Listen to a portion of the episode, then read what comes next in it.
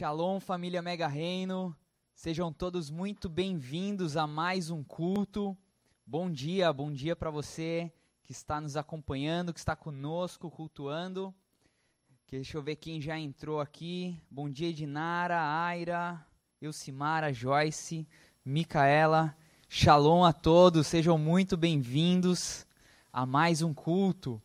Irmãos, hoje quero começar dando um primeiro aviso que é é hoje chegou o grande dia do nosso lançamento da gravação de EP Terrelim 91 ao vivo ao meio-dia. Amém? Vai ser acho próximo do horário que nós vamos estar terminando o culto e esteja conosco e compartilhe Compartilhe o pessoal aqui já. Aê, é isso aí, pessoal. É hoje, meio-dia. Compartilhe com os seus amigos, compartilhe com a sua família. Vamos estar ao meio-dia assistindo juntos esse lançamento. Amém? Uhul! É isso aí. É, não esqueça, nós continuamos também com as nossas lives de intercessão todos os dias às 22 horas. Esteja conosco, orando, intercedendo pelos enfermos, pela nossa cidade, pela nossa nação. Esteja conosco às 22 horas. Amém? Gostaria de dar mais um aviso. Aqui à sua direita aparece um QR Code que te leva diretamente para o nosso Instagram. Caso você que está nos assistindo ainda não conhece o nosso Instagram, vá lá. É, lá você vai ter acesso a todas as nossas informações, tudo de novo que está acontecendo aqui na nossa igreja nós estamos sempre publicando primeiramente lá no Instagram. Vai aparecer aqui também, ao longo do culto, um QR Code escrito tributos e ofertas. Então, você que deseja entregar os seus tributos, você pode também diretamente através do site do seu banco escanear esse QR Code, você já faz a transferência diretamente para a conta da igreja. Amém? Uma outra informação é Aqui no cantinho esquerdo tem um cifrãozinho, se chama Super Stick e Super Chat. Você pode, ao longo do culto, também colocar figuras, você pode colocar textos que vão permanecer aqui no nosso chat por mais tempo. E o valor ofertado pelo Super Chat e pelo Super Stick é direcionado para, no, para os nossos é, para investimento na nossa área de comunicação, ou seja, para nós melhorarmos a nossa comunicação aí é, com vocês através das nossas redes sociais, através do nosso canal do YouTube. Então, sinta-se também à vontade para ofertar direcionado na nossa área de comunicação. Amém? Vamos adorar o Senhor. Gostaria de te convidar, se você prefere adorar de pé, fique de pé nesse momento. Se você prefere se ajeitar aí no sofá, enfim, mas vamos dedicar esse tempo de adoração ao Senhor. Amém?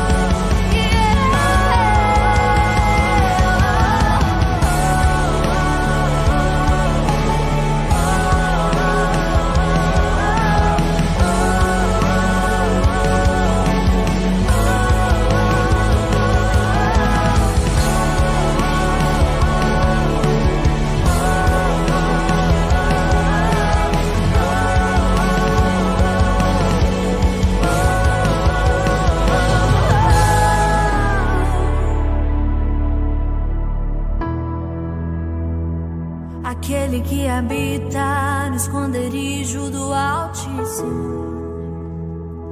A sombra do Onipotente descansará.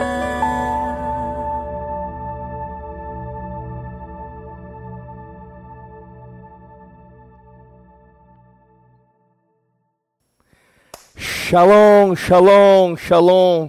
Quero abençoar a sua vida com sabedoria, riquezas, unção e saúde. Levante as duas mãos em forma de Shem e diga comigo: Baru, Hatá, Adonai, Eloheinu, Melecha, Olam.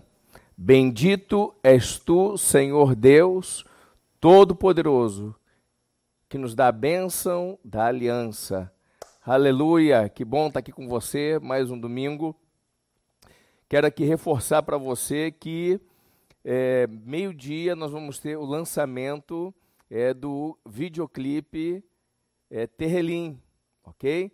Então você vai lá, compartilha, assiste, entra, é, dá like e, e, e compartilha. Quanto mais like você der, quanto mais você se movimentar ali, quanto mais o, principalmente os discípulos do Mega Reino se movimentarem, é, é, melhor vai ser para o canal Mega Reino, melhor vai ser para a visão que Deus tem nos dado, melhor vai ser para o clipe, para o louvor, para a adoração, etc. Queridos, hoje é dia de ceia do Senhor, não é? Então, a ceia do Senhor, já ensinamos várias vezes, não é uma invenção de Yeshua. Yeshua ele não, ele, ele não criou a ceia, ele simplesmente replicou aquilo que já era um costume judeu, um costume judaico. É? Nós somos uma igreja é, fazendo uma techuva, ou techuva. E techuva quer dizer retorno, estamos retornando para a Torá, estamos retornando é, para os mandamentos.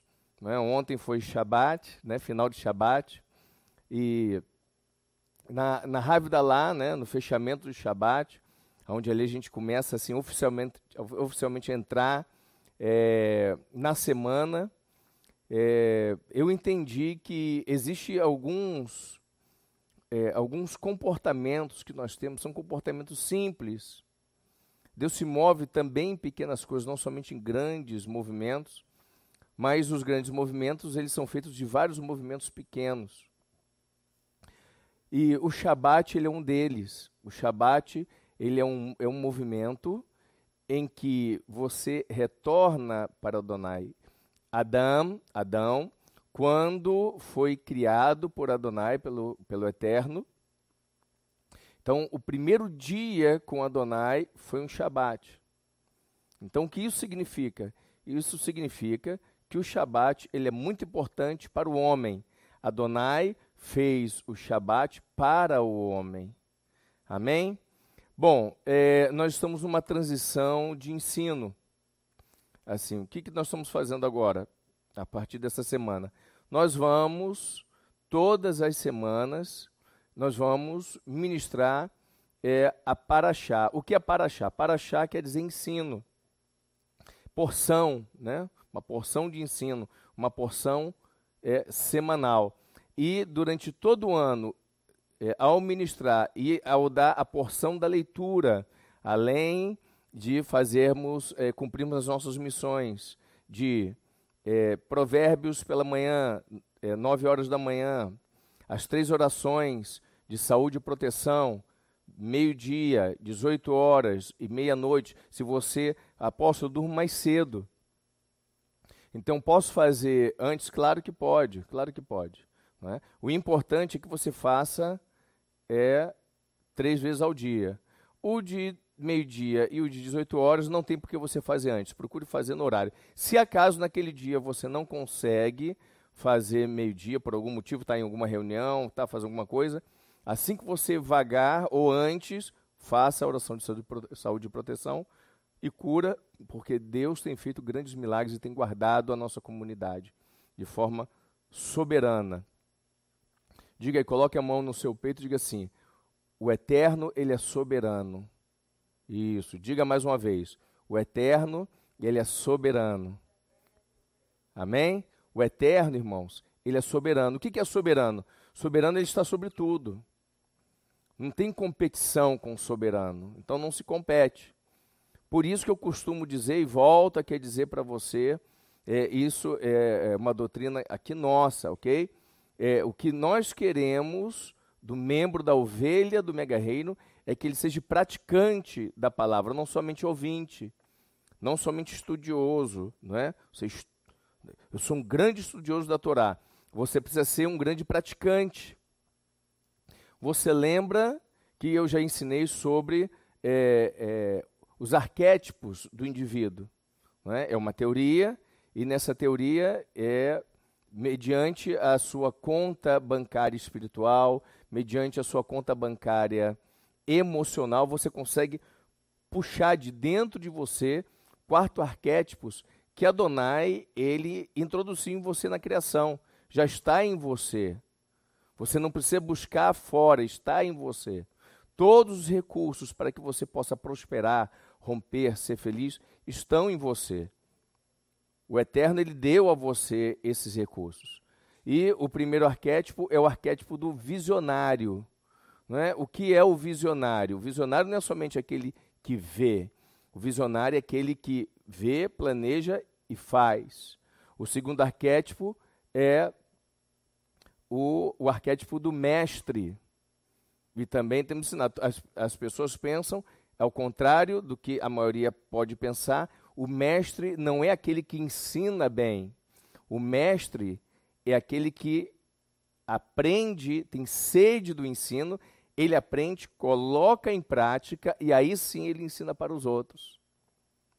Ok? Também temos o arquétipo do guerreiro, é óbvio, né? Nós estamos nessa vida, é, e como muitos dizem, essa vida louca, o mundo jaz no maligno, jaz mesmo de estar no jazido. Né? O mundo, o mundo, a terra, o planeta, ele não ama a Deus, ele não serve a Deus. Às vezes até acredita em Deus, mas a inclinação para o pecado é muito maior e é, existem povos inteiros que, que não seguem a, ao Eterno. E existem povos que é, dizem que seguem o Eterno, mas como nação não segue. Não é? Então, o mundo ele jaz no maligno. Então, você tem que ser guerreiro, você tem que ser forte. Aprender uma mitzvah, aprender um mandamento, persevera, seja contínuo, constante, simultâneo. Contínuo, constante, simultâneo. Adquira o hábito de cumprir uma mitzvah. Que uma mitzvah, de tanto você praticar, praticar, você vai fazer daquela, daquela mitzvah um hábito para a sua vida. Quando você não acorda, geralmente você vai lavar o rosto, escovar os dentes. Quando chega a hora do almoço, você vai comer. Quando você tem fome, você vai comer. Não é automático, você para para pensar, para analisar o que é comida, se eu devo fazer, vou me esforçar muito para isso e tal. Então, cumprir uma mitzvah precisa se tornar um hábito. E o reino de Adonai é crédito e é débito. Não tem nada de graça. Não existe almoço de graça, gente. Não existe. Você precisa aprender a pagar preços para cumprir a vontade de Adonai. E, assim como tem então o guerreiro, força, também existe o ancião, é um outro arquétipo. Então, é o arquétipo do visionário, do mestre, do guerreiro e o arquétipo do ancião. Ancião fala de sabedoria. Peça a sabedoria a Deus que Ele a dá de graça em abundância. Se existe é uma vida gloriosa nesta terra, e muito mais no porvir, é uma vida de um homem e de uma mulher sábio, sábia. Okay?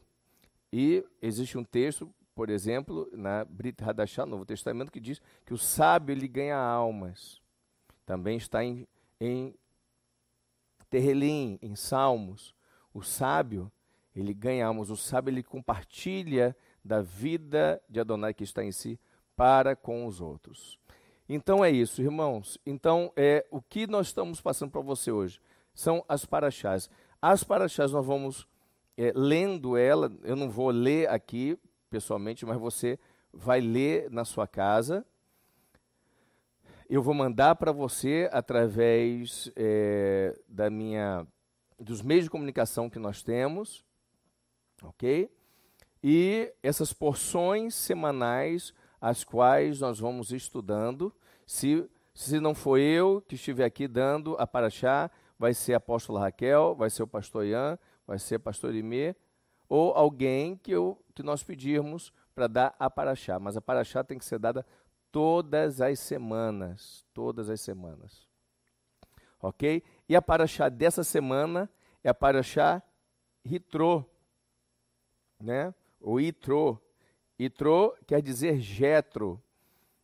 É, quem era Jetro? E por que, poxa, qual é a importância de Jetro para ter uma paraxá com o nome Jetro? A importância, irmãos, é que Jetro ele foi um divisor de águas entre aquilo que era só testemunhado, aquilo que era falado, com aquilo que era realizado, vivido e realizado. Uma coisa é eu dizer que Deus é poderoso, outra coisa é eu dizer que é, eu mostrar para você, olha aqui, Deus é poderoso está curando.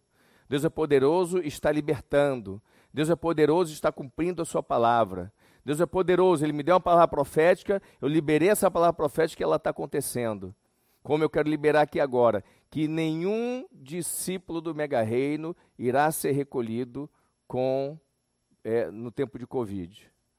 Amém? Então, se acaso estava preparado para você morrer nesse período, vai ser adiado. Então, vai ser recolhido no outro tempo. Agora não, por causa da promessa. Você tem que manter isso firme. Por isso que nós temos que orar a oração da sua de proteção.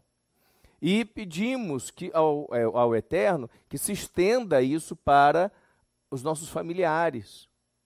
Amém, irmãos? O mundo ele está numa velocidade da ciência de forma poderosa. Da sabedoria não. O mundo cada vez está mais ignorante com respeito à sabedoria divina. Mas com respeito à ciência, a ciência está se multiplicando. Ou seja, estamos caminhando para o tempo do fim. Nós não sabemos qual é o tempo do fim e você não tem que ficar preocupado se é o tempo do fim ou se não é. Por exemplo, é, quando o Apocalipse fala que um terço da terra morreu. Se você parar analisar, no tempo da gripe espanhola, é, morreu praticamente um terço da terra.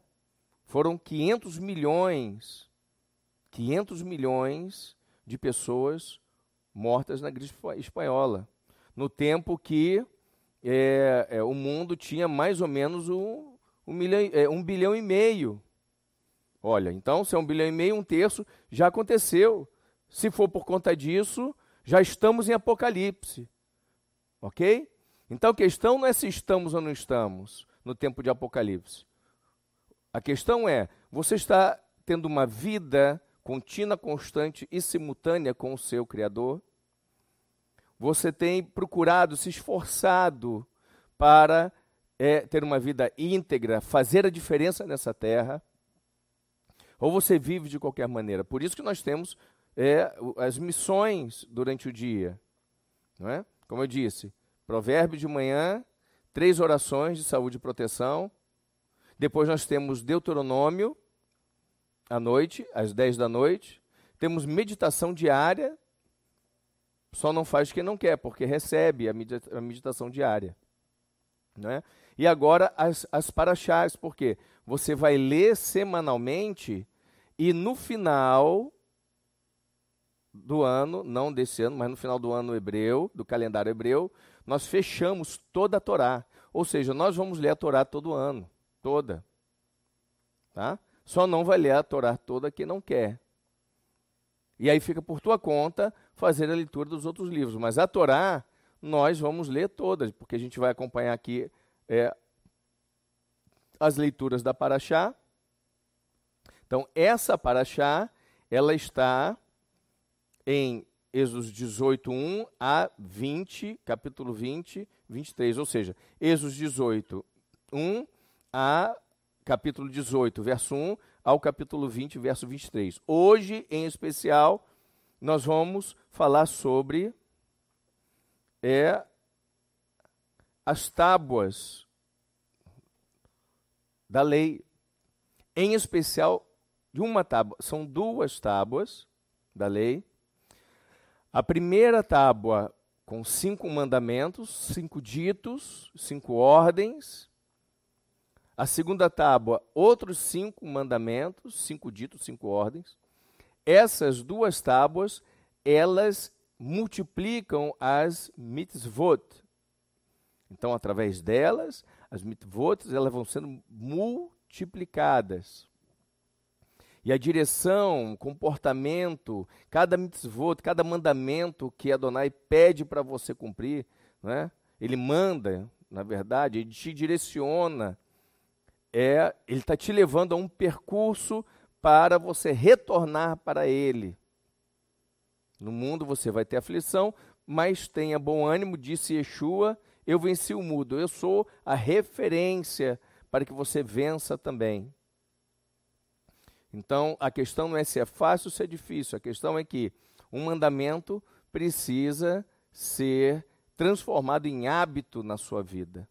E isso traz prosperidade. Somos um ministério que acreditamos que a Torá nos traz prosperidade, porque se traz prosperidade ao povo escolhido de Adonai, o povo de Deus, ela traz também prosperidade para todo aquele que cumpre. O povo judeu é menos de 0,3% da população mundial, porém detém 53% aproximadamente da riqueza mundial. Como é que pode? É algo muito é, esdrúxulo, é um, é, um, é um número, essa conta nem bate direito. Ok? Dos 100% dos prêmios Nobel da Paz, 17% desses prêmios foram dados a judeus. Então, o percentual não bate. Como é que pode 0, menos 0,3% da população mundial, é, representada em um povo, receber 17% dos prêmios Nobel? Então, é, existem princípios na Torá. Então, voltando aqui, Jetro, né? Jetro na na Torá, Ritrô, em hebraico, e também ele era medianita, não é? A palavra Ritrô quer dizer excelência ou sua excelência, melhor dizendo, Ritrô, sua excelência. Não é um Ritrô, na realidade não é um nome hebraico, mas é um nome usado na Torá. E é, os medianitas hoje, hoje é, disse segundo os estudos, os estudiosos, é, os drusos são os descendentes de Jetro, os druidas, né? Onde que tem druida, apóstolo? Tem druida, por exemplo, no Líbano. Eu mesmo tive no Líbano há alguns anos atrás. Eu estava em uma reunião de, de missionários, éramos ali, acho que, sei lá, acho que uns, uns 60 missionários, e chegou uma equipe de missionários druidas, lá da região. Inclusive, é, um, um dos líderes era a filha de um chefe de clã.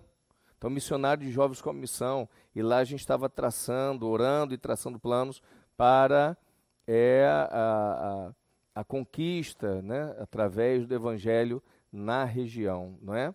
E esse plano está sendo colocado em ordem dia após dia o, a expansão do reino de Adonai ele vai crescendo na região. Deus não se esqueceu do Oriente Médio. Louvado seja Deus. Baru Hashem. Você pode dizer Baru Hashem? Louvado seja Deus. Você pode dizer aí dos bastidores Baru Hashem? Louvado seja Deus. Não é? Então diz aí para quem está do seu lado, diz para você mesmo sete vezes Baru Hashem, Baru Hashem, Baru Hashem, Baru Hashem, Baru Hashem, Baru Hashem, Baru Hashem. Ok? Então, nessa paraxá, o foco é a segunda tábua, tábua dos mandamentos. Nos cinco primeiros mandamentos, na primeira tábua, é, não vamos estudar agora, porque já passou, foi semana passada, já passou, então vamos entrar aqui agora. É em cada mandamento. Primeiro mandamento: Eu sou o Senhor teu Deus que te tirei da terra do Egito e da casa da escravidão. Em todos os cinco primeiros mandamentos tem o nome de Adonai. Yud Rei Vav Rei, né? Yud Rei Vav Rei. As quatro letras, o tetagrama, o nome in, não é indecifrável, mas o nome é, é impronunciável é, de Hashem, ele, ele está incutido na primeira tábua. E, impressionantemente, curiosamente, na segunda tábua não tem o nome de Hashem. Não existe o nome de Hashem. Não é? Isso não quer dizer que Hashem não esteja na segunda tábua. Não é isso. Mas o nome dele, Yud Rei Vav Rei, não está. Mas tem uma outra curiosidade. É? Então, a segunda tábua, não matarás. Vamos botar aí? Vamos, vamos colocar o, o texto que é, é que eu estou com o texto. Shemot. Shemot é Êxodos. Então, Shemot, Êxodos 20, capítulo 20, verso 1. Né? Verso 1 diz. Verso 1, Êxodos 20, gente, por favor. Êxodos 20. Não está aqui em Êxodos 20. Tá? Êxodos 20. Fica atento aí, porque não está na tela isso Êxodos 20 não, tá bom? Êxodos 20, verso 1. Tá bom? Então diz o seguinte: E falou Adonai todas essas palavras. Essas palavras não são palavras comuns, são ditos os Dez Mandamentos, gente, é o início, é a introdução é, da ordem de Deus, daquilo que Deus é, daquilo que Deus pensa. Tá bom? Então, a ordem de Deus começa com os dez ditos. Então, o primeiro dito, pode continuar, versículo 2. Eu sou o Senhor teu Deus, que te tirei te arranquei. E esse tirar não é tirar, né? Ele arrancou, Deus arrancou. Se você ler o, o versículo 15, 16, 17, 18, 19, você vai perceber claramente que Deus arrancou. Não é? é um arrancar assim de, de quem já viu aqui macaxeira, arrancar macaxeira, aipim, né? mandioca. Arrancar, né? você tem que ter força para puxar da raiz a mandioca. Então, é algo assim, é força, puxa, arrancar, pum, um tranco. Te tirei da terra do Egito, da casa da servidão. Verso 3 diz: Não terás outros deuses diante de mim. Próximo. Vai passando, eu vou lendo, vai passando. Não farás para ti imagens de escultura, nem semelhante alguma no que há acima dos céus, nem embaixo na terra, nem nas águas e nem debaixo da terra. Não as adorarás. Tá? Isso aqui está falando de desvio, de prostituição, adultério espiritual. Né? Você tem que adorar o teu Deus, tem que se relacionar com o teu Deus, você para para se relacionar com uma imagem. Para para se relacionar com uma entidade que não seja Adonai. Porque eu sou, aí, aí Yud Rei Vav Rei, o teu Adonai, Deus zeloso que visita a iniquidade dos pais e nos filhos até a, a terceira e a quarta geração, daqueles que me aborrecem. Ou seja, Adonai, ele é visitador da rebelião, ok? Ele não deixa passar impune. Próximo e faço misericórdia até mil gerações daqueles que me amam e guardam os meus mandamentos. Não tomarás o nome de Adonai, o teu Hashem, em vão, porque o Senhor não terá por inocente o que tomar o seu nome em vão. Então, isso é muito importante. Né? Tem que ter zelo pelo nome do Senhor tem que ter respeito por Deus. Então, cuidado. Os pagãos fazem piada com, com Deus e com o seu nome, você que é temente a Deus não pode fazer. Você pode fazer piada de papagaio, de periquito, mas você não pode fazer. Teu Adonai, o teu Deus, ele é o teu Deus, ele é o teu Senhor. Aí você tem que servir, ele é o teu Criador, ele é o teu Salvador. Por meio de Yeshua, seu, seu filho. Lembra-te do dia de Shabat para o santificar. São duas velas, é tradicional, não existe um mandamento para acender vela. Ou seja, se um dia você não tiver as duas velas, chamou Isarro para fazer Shabat, faz Shabat a si mesmo. Tá bom? Faz, entra no Shabat. O Shabat sempre é na viração do dia da sexta-feira. Você entra na internet e sempre, eu sempre mando o horário em que a primeira estrela aparece no céu. O pôr do sol, por exemplo, esta semana foi bem tarde. Foi aqui Manaus, para aqui para Manaus é bem tarde. Foi 18 e 21. Se você, ah, posso, eu tô, eu tô num lugar é, onde é, escurece nove da noite. Aí é uma outra história, depois a gente conversa sobre isso. Mas você, aqui a gente dá para obedecer. Então, 18 e 21, 18 horas, irmãos, a mesa já tem que estar tá pronta. A comida pronta. Sem carne de porco. Ali. As velas ali colocadas, o vinho pronto. Faz o melhor para Deus. Você vai se encontrar com o teu Criador. Aquilo, é, o Shabat também tem os simbolismos. Então é importante é, como você entra no Shabat, ok? Então seis dias trabalharás, mas farás e farás toda a obra. Então você vai produzir em seis dias. Inclusive o princípio do Shabat é que você está trabalhando, se preparando para o Shabat. O dia mais importante da sua vida não é domingo ou segunda-feira, quando você está ganhando dinheiro. O dia mais importante da, sua, da tua vida é quando você está diante de Deus agradecendo. Você está agradecendo a Ele por tudo que Ele está fazendo. Isso é maravilhoso. Mas o sétimo dia é Shabat de Adonai, o teu Hashem. Não farás nenhum trabalho, nem tu, nem teus filhos, nem tua filha, nem o teu servo, nem a tua serva, nem o teu animal, nem os forasteiros da tua porta para dentro. Não faz. Porque em seis dias fez o Senhor os céus e a terra, o mar e tudo que neles há. E no sétimo dia descansou. Por isso, Adonai abençoou o dia de sábado e o santificou. Esse abençoou e santificou, irmãos, é que dos, tá bom? Ele separou as duas velas, chamou e zarrou, né? Lembrar e guardar, não pode só lembrar, tem que lembrar e guardar. Tá certo?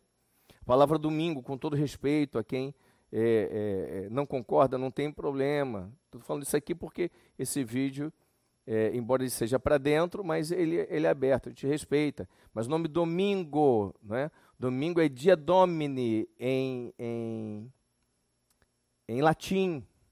Dia do Senhor, mas o dia do Senhor não é domingo, o dia do Senhor não é o dia que você escolhe para descansar. Porque todos os dias são de Adonai, mas o dia para você lembrar e guardar é o Shabat. Tá bom? Então a Torá, ela não. Meu Deus, como é que eu vou me adaptar? Eu pensava assim também, e muitos membros do Mega também pensavam assim, e hoje é, praticamente todo mundo celebra o Shabat. Olha que maravilha. Então, é tudo uma questão de você se adaptar e você colocar firme, seja focado. Honra teu pai e a tua mãe. Não é? E aí, com isso, fechamos a segunda é, honra teu pai e a tua mãe. Fechamos a primeira tábua. Para que se prolongue os teus dias na terra em que Adonai, o teu Hashem, te dá. Ou seja, honrar pai e mãe, além de estar bem explícito, existe os créditos, existe o crédito e a ordem explícita, e existe o crédito e a ordem implícita. Ok? Então, existem duas forças neste mandamento.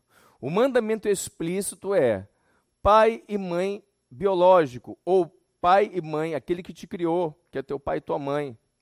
Você deve honrar ele, eles. São pessoas que você está vendo. Esse é o explícito, essa é a ordem, e esses são a bênção explícita é: se você fazer isso, fizer isso, é, de alguma forma, de alguma maneira, ou de muitas formas, de muitas maneiras, Adonai vai prolongar os teus dias na terra. E esse prolongar os teus dias, na... volta aí por favor. E esse prolongar os teus dias na terra fala de prosperar na terra. Não é só você estar tá ali na terra vagando como uma alma penada. É você ter dias prolongados de prosperidade por estar honrando teu pai e tua mãe, respeitando. Honrar teu pai e tua mãe não é só dar tapinha nas costas. Tem filho que só vai para casa do pai e da mãe para comer. Né? Vive para comer, come para viver. Mas na hora de convidar alguém para pagar um almoço fora, paga o almoço para o colega. Quando está duro, vai para casa do pai. Você tem que inverter isso, tem que mudar isso. Não é? estou dizendo que você tem que pagar o almoço do seu pai todo dia. Não é isso, não.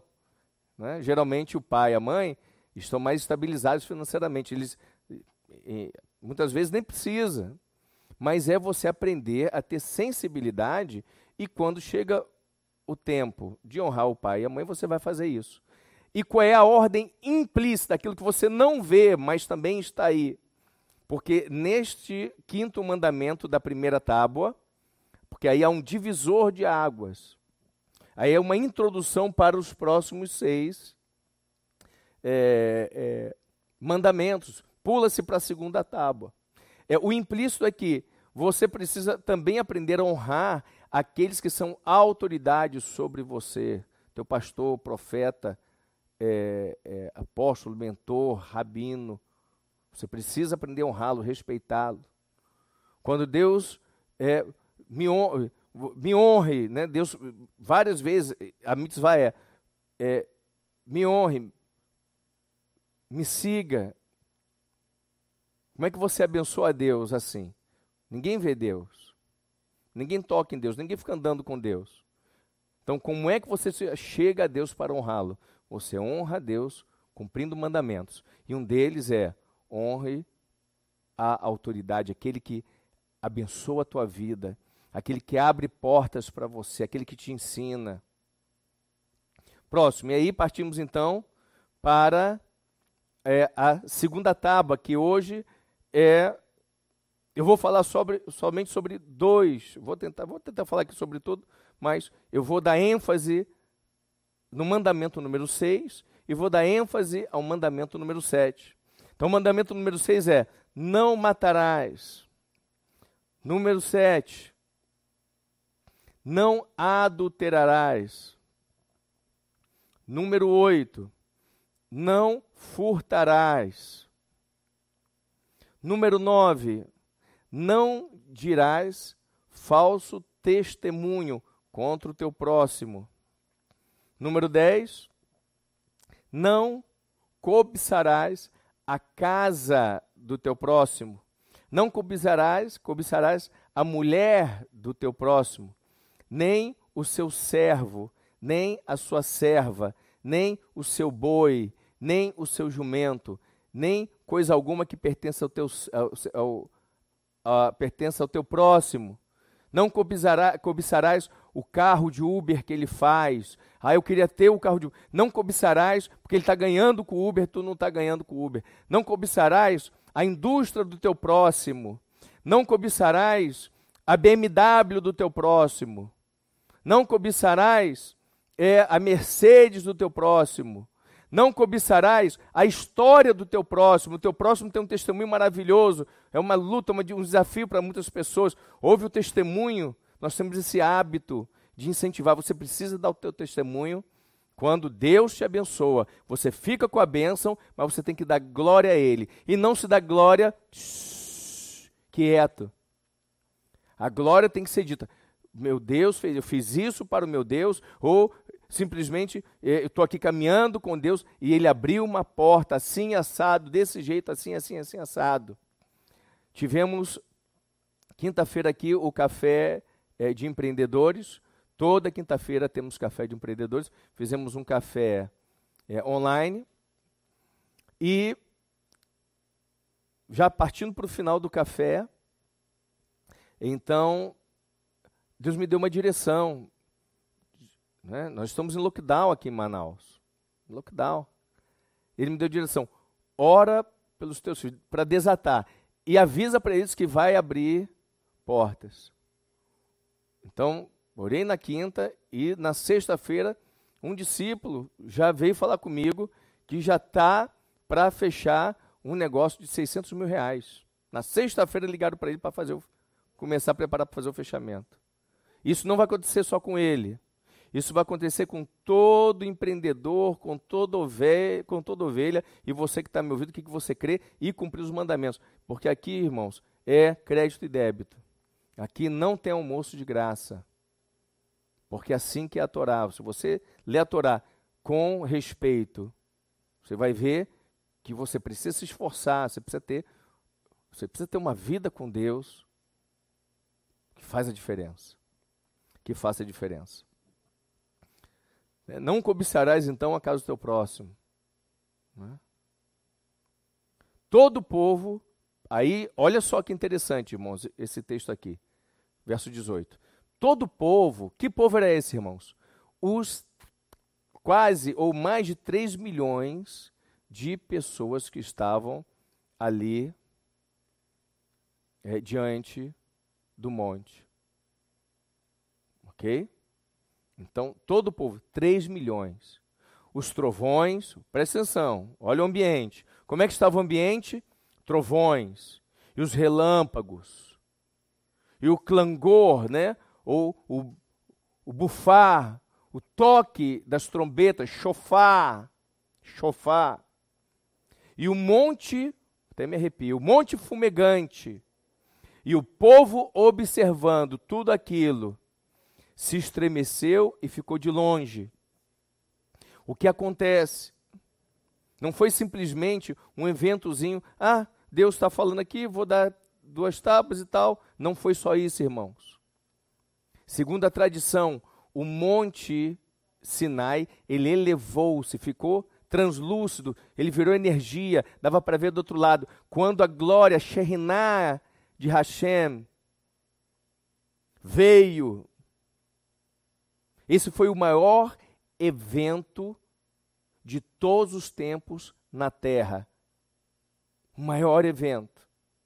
O maior evento para um povo é, caído, destituído da glória de Adonai, de Hashem. Por que, que eu digo isso? Porque Hashem, antes da queda do homem, com Adão, ele toda a viração do dia. Tinha um Shabat, mas toda a viração do dia ele está com, com Adão. E segundo os ensinos rabínicos, você lembra que é, Bereshit fala, Gênesis, que Deus fez Adão a sua imagem conforme a sua semelhança, assim Deus criou homem e mulher, criou os dois.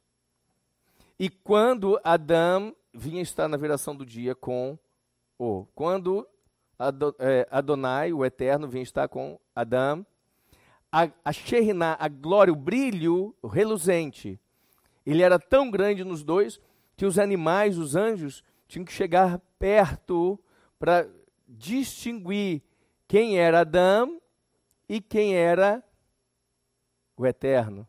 Você pode imaginar uma situação dessa? Você pode imaginar isso? Então, na nossa essência antes da queda, somos seres de luz. Inclusive, tem muita gente que usa esse termo. Oi, ser de luz, oi, olha você ser de luz, ser iluminado e tal. E isso é verdade. É verdade. Porque é isso que somos na essência. Né? Agora não somos nada, agora somos coisa ruim, agora, agora somos ser, ser todo manchado. Ah, mas não pode falar isso tal, mas essa que é a verdade. Sabe qual é a tua verdade e tenha humildade de reconhecer e busque a luz. É assim que funciona. Ok? Sem muita viagem. Ser de luz. Somos ser de luz. Então, quando chega, e aí, claro, Adão e Eva perderam toda essa, é, essa energia, toda essa luz, quando caíram. Caíram, foram destituídos da glória de Hashem, foram tirados do Éden, acabou começou aí um processo de morte. Ok? Dali, eles eram eternos. Eles eram eternos. A partir dali começaram o processo de morte. Voltando aqui.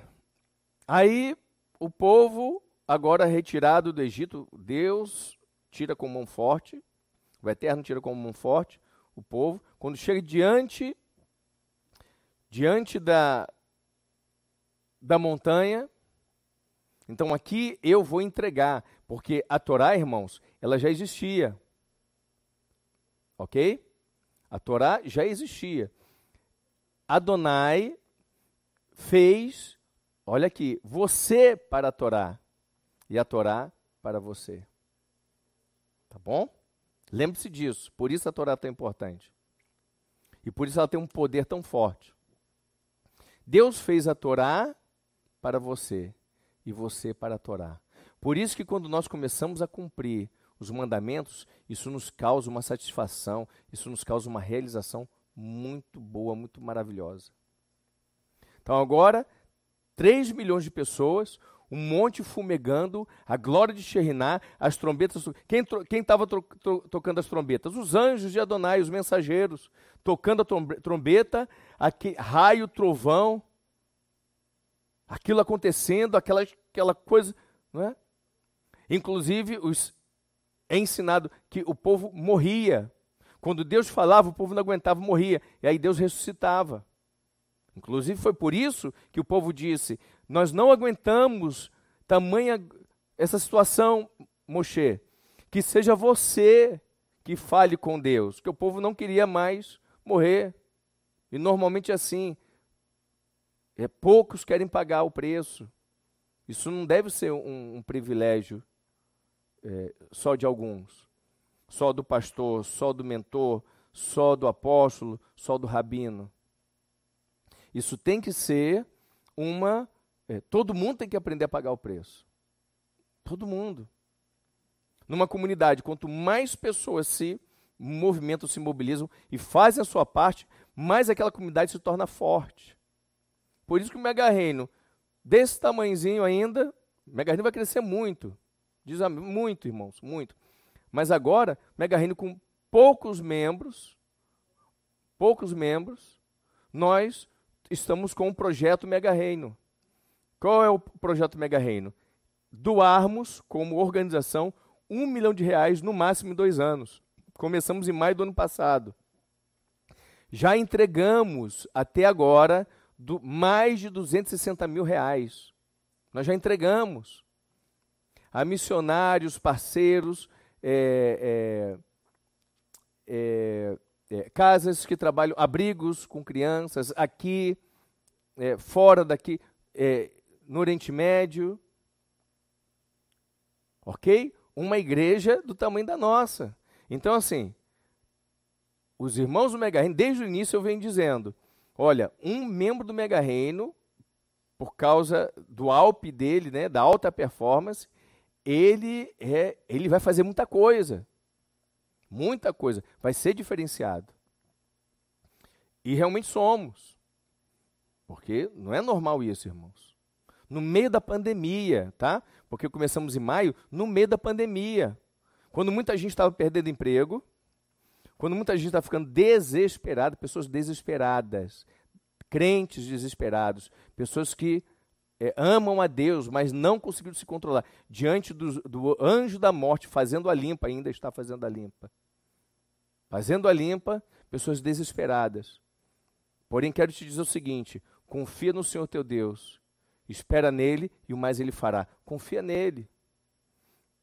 E se acaso chega um momento, chega um momento, irmãos. E chegou o momento. Deus está abreviando a vida de muita gente e não tem o que a gente fazer. O que a gente tem que fazer é fazer as três orações por dia. Ok? Nós estamos igual é o povo de Deus é, ali em ali no Egito. A gente está igual ao povo de Deus no Egito. Não é? Todo mundo sabe que o anjo vai vir. O que, que você tem que fazer? Você tem que cumprir um mandamento. Qual é o mandamento naquela hora? Era matar o cordeiro, porque aquilo ali era o Pessá, Pessá, Páscoa. Matar o cordeiro, pegar um pouco do sangue e colocar no umbral. É o sinal. O que é o sinal? É o sinal que cumpre o mandamento. Esse aqui cumpre o mandamento. Então, esse aqui cumpre o mandamento, eu não vou tocar nesse aqui. Porque esse aqui está cumprindo mandamento. Então, na hora de fazer os acertos, Deus está fazendo acerto, gente, com, uh, com a terra.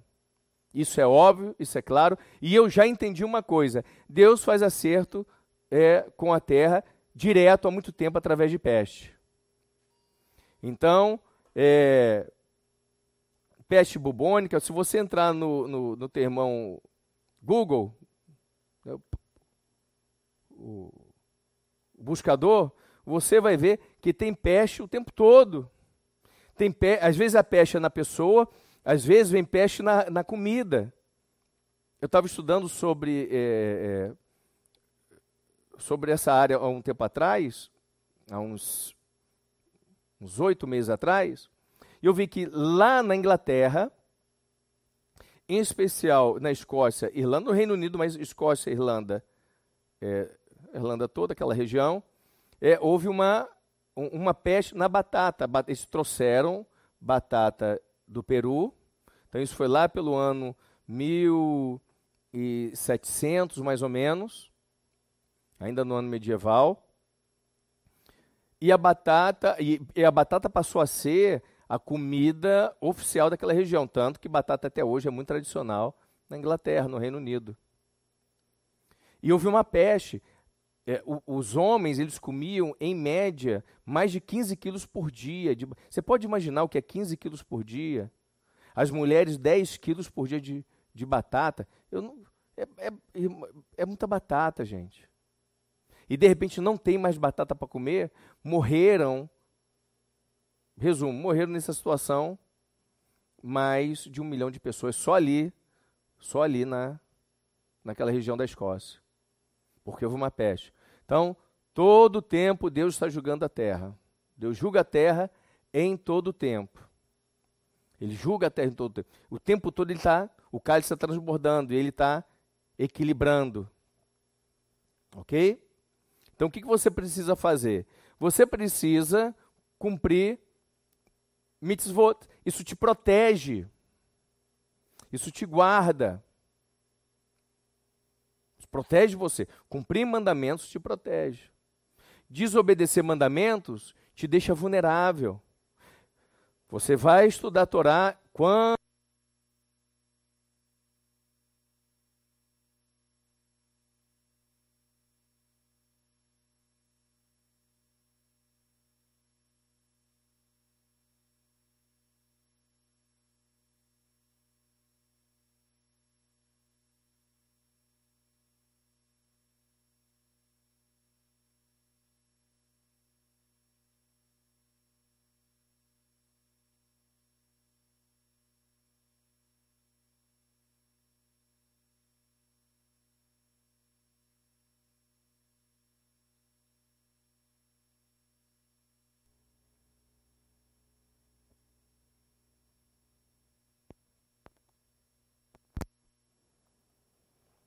Tinha acabado a bateria aqui do microfone.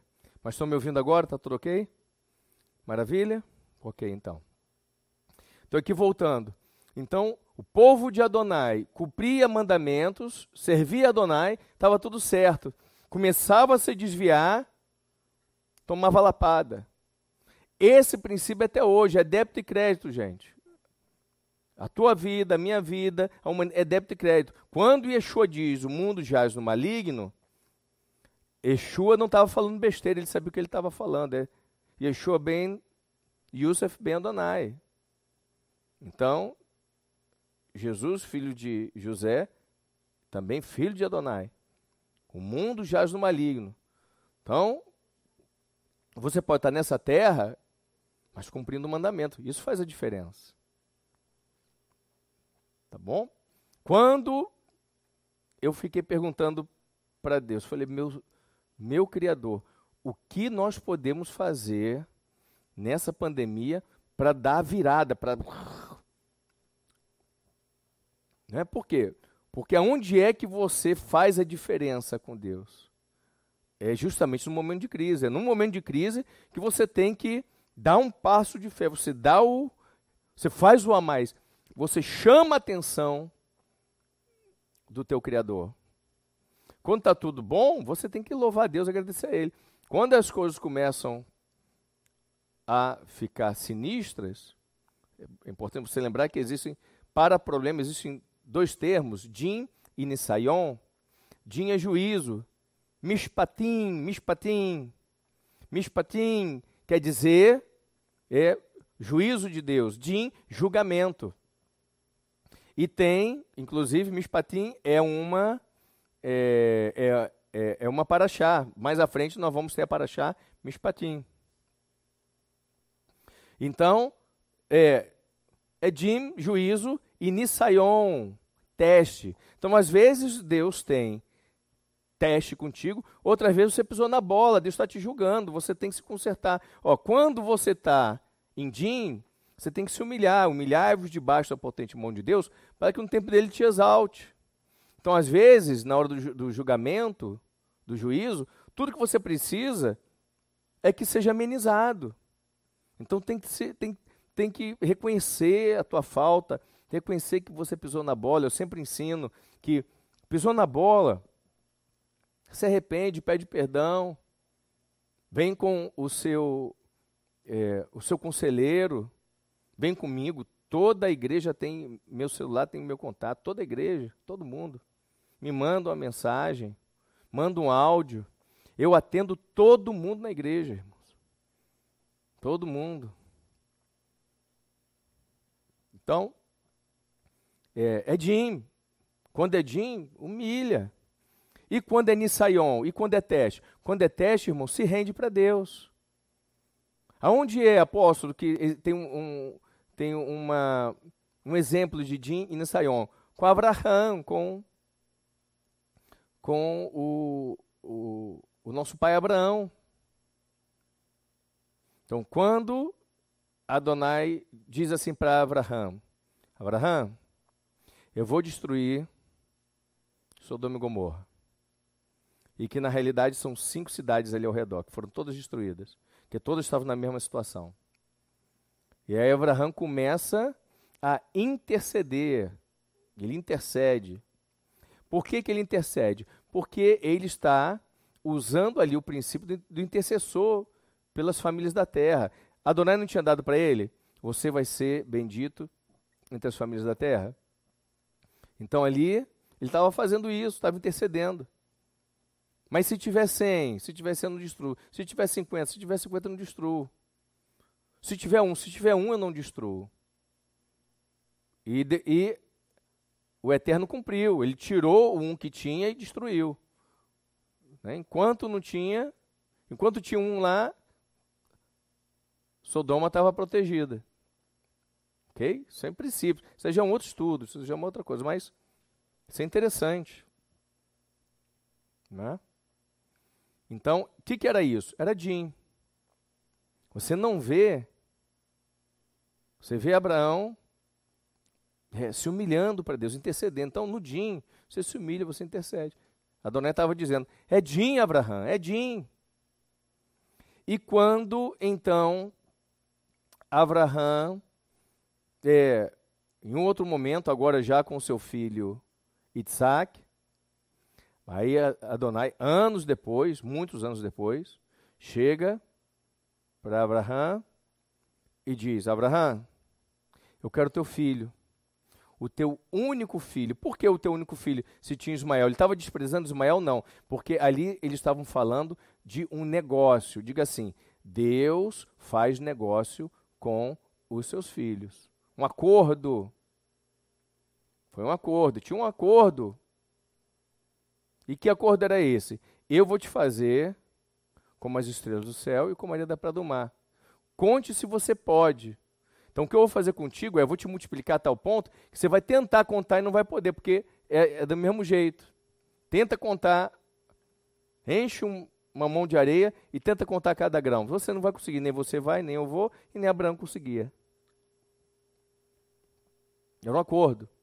Então, o Eterno estava ali agora. Eu vou fazer um teste contigo aqui. E nesse teste nós vamos acertar umas contas.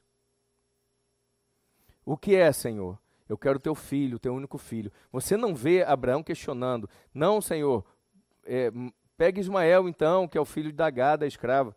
Você não vê Abraão fazendo isso? Ele se entrega. E o que ele faz? É cheio de princípios nisso. Ele pega o seu filho, Ismael, o seu filho Isaac, ele pega uns servos, pega as mulas, prepara e segue na direção de Moriá. Ele não morava ali em Jerusalém, Jerusalém ainda não existia, não tinha cidade ali, talvez um povo, um povo, mas não tinha um povoado, mas não tinha ninguém lá. Depois que é, foi morar um povo ali, tanto que Davi teve que ir lá expulsar o povo, ter que conquistar a cidade, que se chamava Jebus, eram jebuseus que passaram a morar ali. Também tudo isso tem um princípio. Todo mundo sabia que ali naquele lugar é, Abraham é, tinha visto uma manifestação poderosa, então os jebuseus foram lá tomar conta, os pagãos. Porque assim, o pagão, né, o, espírito, o, o espírito que não é desse mundo, ele é pagão. E ele quer sempre distorcer, ele quer sempre maquiar, ele quer sempre é, macular as coisas divinas.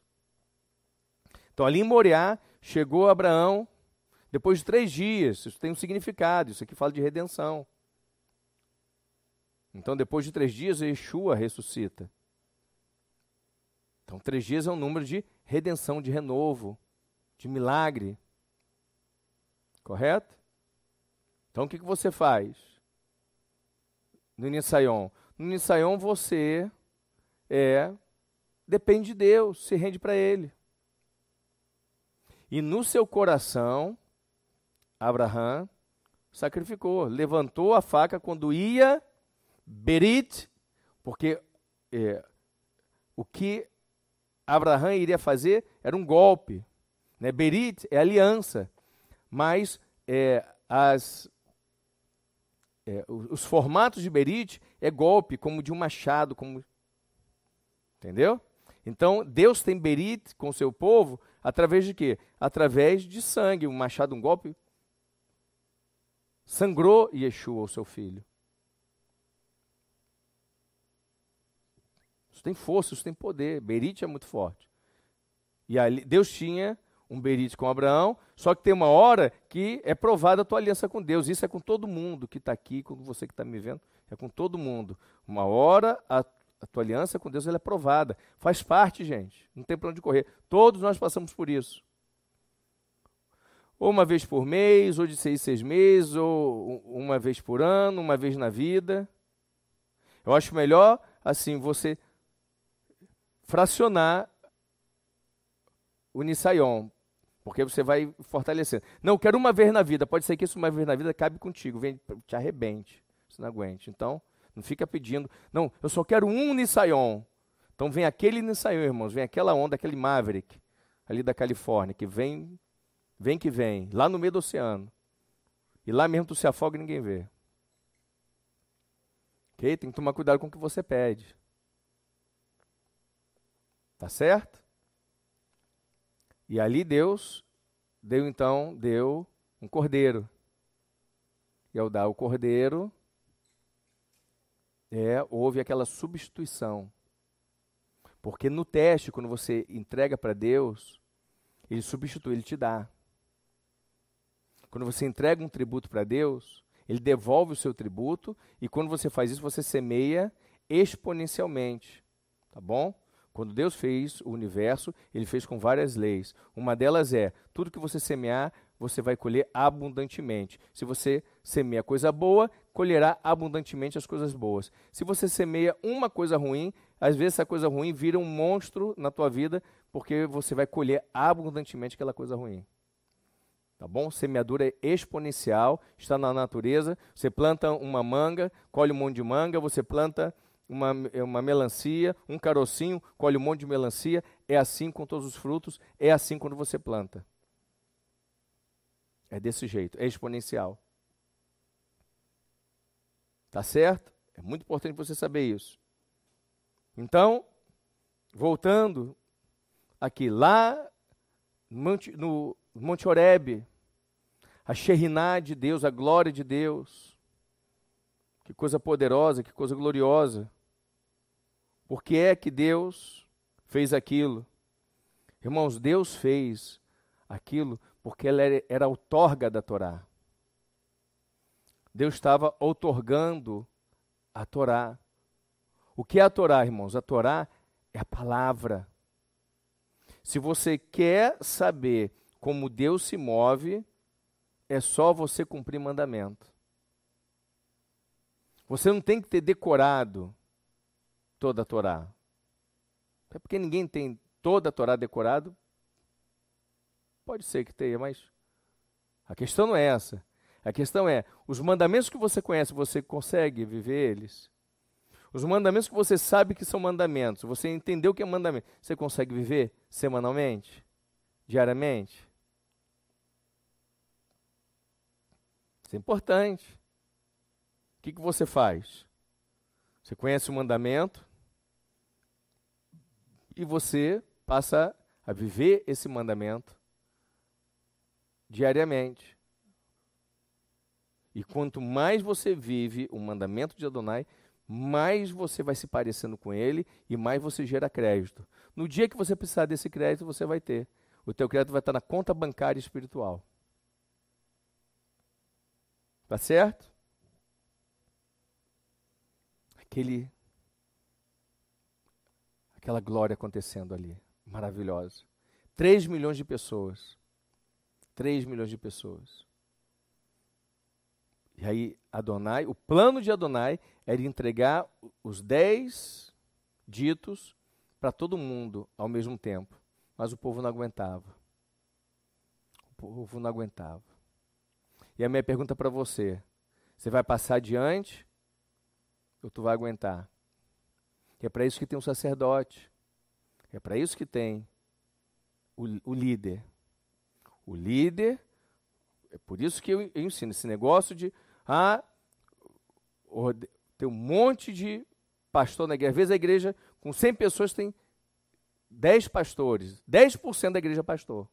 Isso não vai acabar bem. Mas isso já é um ensino interno que a gente tem. Não é? Então o que você precisa? Você precisa saber qual é o seu lugar. Isso também é um princípio. Deus queria dar para o povo. Por que é que hoje tem o sacerdote, tem um rabino, tem um pastor apóstolo? Por que é que ele tem um líder da igreja local, do arraial, da sinagoga? Por que isso? Porque desde os tempos de Moshe, Adonai entregava para Moshe e Moshe compartilhava com o povo. Então, desde aquele tempo, o povo entregou, era para era o povo, era para os 3 milhões, mas eles abriram mão, abriram mão de estar tete a tete com Adonai. E entregaram isso para um sacerdote. E é assim até os tempos de hoje. E cada um paga o seu preço. Cada um sabe qual é o seu chamado e todos vivem bem desse jeito. Não é? Ok. Então, voltando aqui. Então, do décimo mandamento, eu vou fazer aqui ao inverso, tá? Décimo mandamento diz: Não cobiçarás a casa do teu próximo.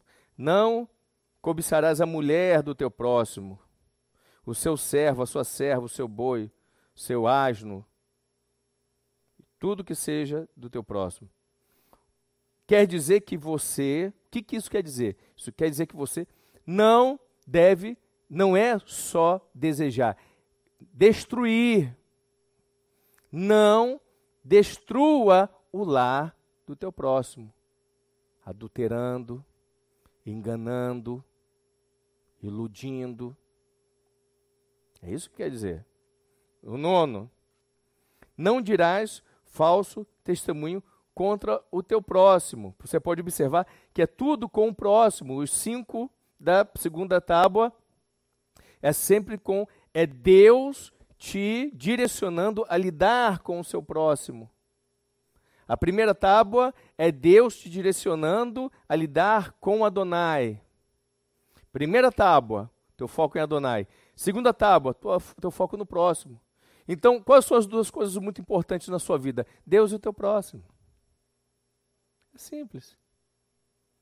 Quais são as duas coisas mais importantes na vida do ser, ser humano? Deus, o Criador, ele crendo ou não crendo, tem um Criador, ele acreditando ou não acreditando. Isso é o problema dele. Mas ele vai ter que prestar conta com Deus, e no dia do trono branco, o teu próximo vai estar junto. Ok? Então a gente tem que estar bem. Nesse dia, tem que estar bem com Hashem, e a gente tem que ter plantado para o nosso próximo coisas boas. Que isso lhe vai ser pedido. Não dirás falso testemunho contra o teu próximo. Não furtarás, não roubarás. Contra quem? Contra o teu próximo. Não roube o teu próximo. Ok? E aí eu vou falar em específico sobre não adulterar e não matarás. Agora, uma coisa que eu queria dizer para você. Os Olha que coisa, olha só como é que é a Torá, irmãos. No original ela é muito importante e ainda que você não saiba falar o hebraico, né? Graças a Deus já muitos líderes falam hebraico, se movem no hebraico, é muito importante. Por quê? Existem ensinamentos que estão intrínsecos, né? Lembra que eu falei sobre você para você valores explícitos não matarás. Já já vamos falar sobre isso. Tem o explícito, mas tem o implícito. Não é? E não adulterarás.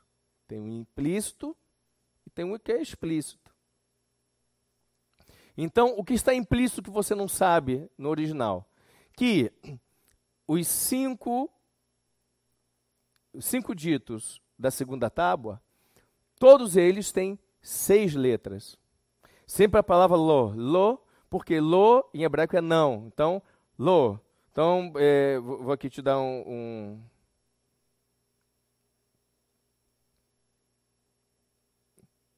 Deixa eu dar aqui um, um exemplo. Né? Não matarás, né? É, lotitstar.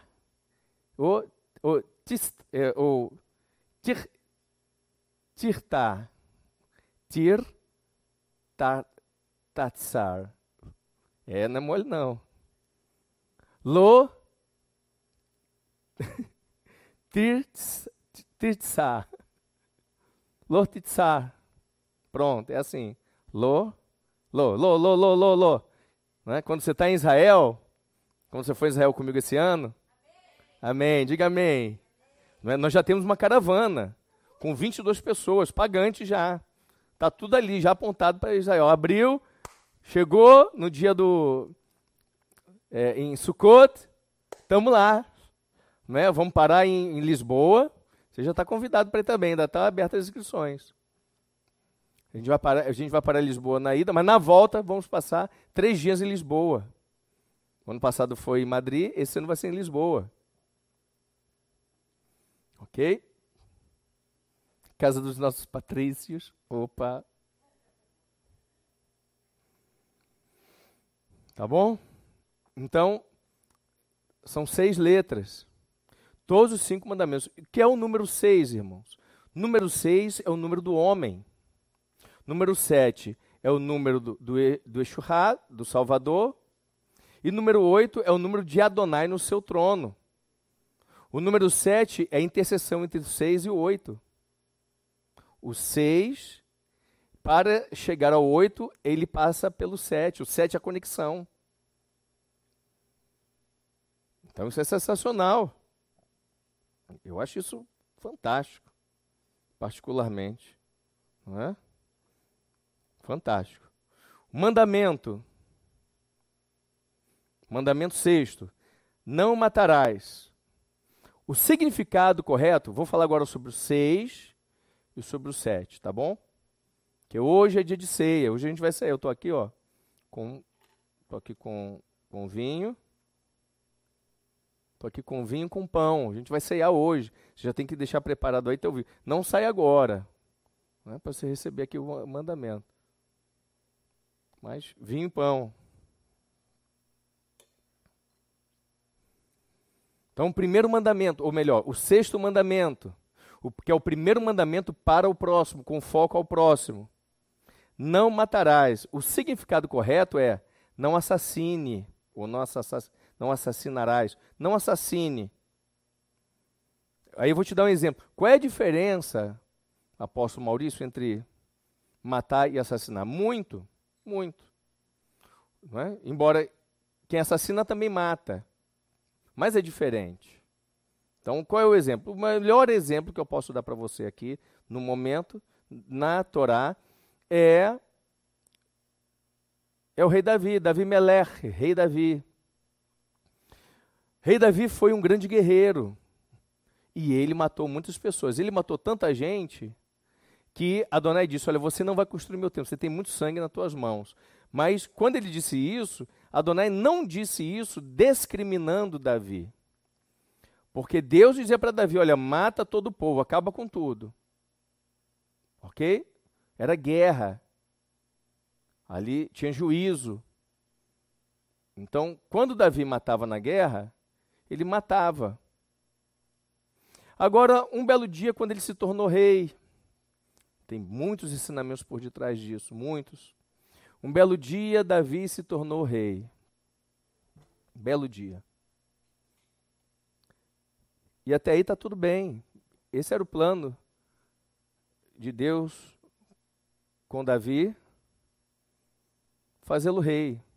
Davi foi o rei Está entre os reis, ele e o seu filho Salomão, mas Davi, nos feitos, não tem ninguém, ninguém mais do que Davi. Então, para mim, particularmente, Davi foi o maior rei de Israel e o mais interessante, já já eu vou te dizer por quê. Vou te dizer por quê, tem um motivo. Mais um belo dia, Davi já tinha várias esposas. Naquele tempo, podia-se ter várias esposas. Davi tinha várias esposas. Mas ele estava na sua torre. E ele olha e, segundo a Torá, e a Torá ela não deixa as pisadas da bola dos patriarcas, é, dos reis, dos profetas. A Torá não esconde. Tem um ensinamento sobre isso. Qual é o ensinamento? O ensinamento é que o sábio, ele aprende com os erros dos outros. As pessoas, eh, as pessoas normais aprendem com seus próprios erros. Olha que coisa legal, gente. E o tolo, o burro, o imbecil, aprende nunca. Vive só pisando na bola. Ok? Então, a, a Bíblia fala sobre isso. O tolo, o burro, o ignorante, ele nunca aprende. Ele erra, erra, e aí comete o mesmo pecado. Por isso que o juízo sobre ele é fatal. O negócio é pesado. Então, eu te estimulo a ser sábio. Aprenda com os erros dos outros. Então, a Torá, ela deixa essas deixas e abre o jogo, porque é importante que você aprenda com os erros dos outros. Tá bom? Não existe ninguém perfeito. Perfeito só Yeshua. Perfeito só Adonai. Então a questão aqui não é ser perfeito ou não.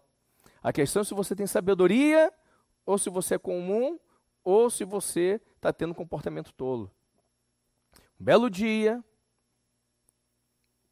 Davi, ele olha pela janela e a Torá deixa bem claro, eram dias de guerra, de batalha. Por quê? Porque eles evitavam guerrear no inverno e guerreavam é, no verão. Tá bom? Era mais difícil se andar na, na, neve. Lá na região de Israel, na região ali da, do Oriente Médio, neva. Né? Inclusive agora, está saindo, agora está um tempo muito gostoso agora. Eu já tive lá no inverno, já tive lá no verão, já tive vários tempos. Ou seja, a Torá diz que nos tempos nos tempos de guerra, ou seja, não era inverno, Davi estava no palácio. Quando está escrito isso, isso é uma informação. Qual é a informação? A informação é que era para Davi estar tá comandando, né? não era para ele estar tá ali no palácio. Ele não tem que estar tá na frente de batalha, o rei tem que, tem que comandar. Ele comanda, mas ele não estava. Ele estava ali de bubuia, como diz o amazonês, de bubuia. Fazendo o quê? Não fazendo nada. Se hoje, com tantas atividades, a pessoa consegue não fazer nada, imagina aquele tempo. Né? Hoje, com internet, o que você está fazendo? Nada. né? naquele tempo que não tinha internet, não tinha nada, não fazer nada era muito mais fácil. É uma maravilha. E o que aconteceu?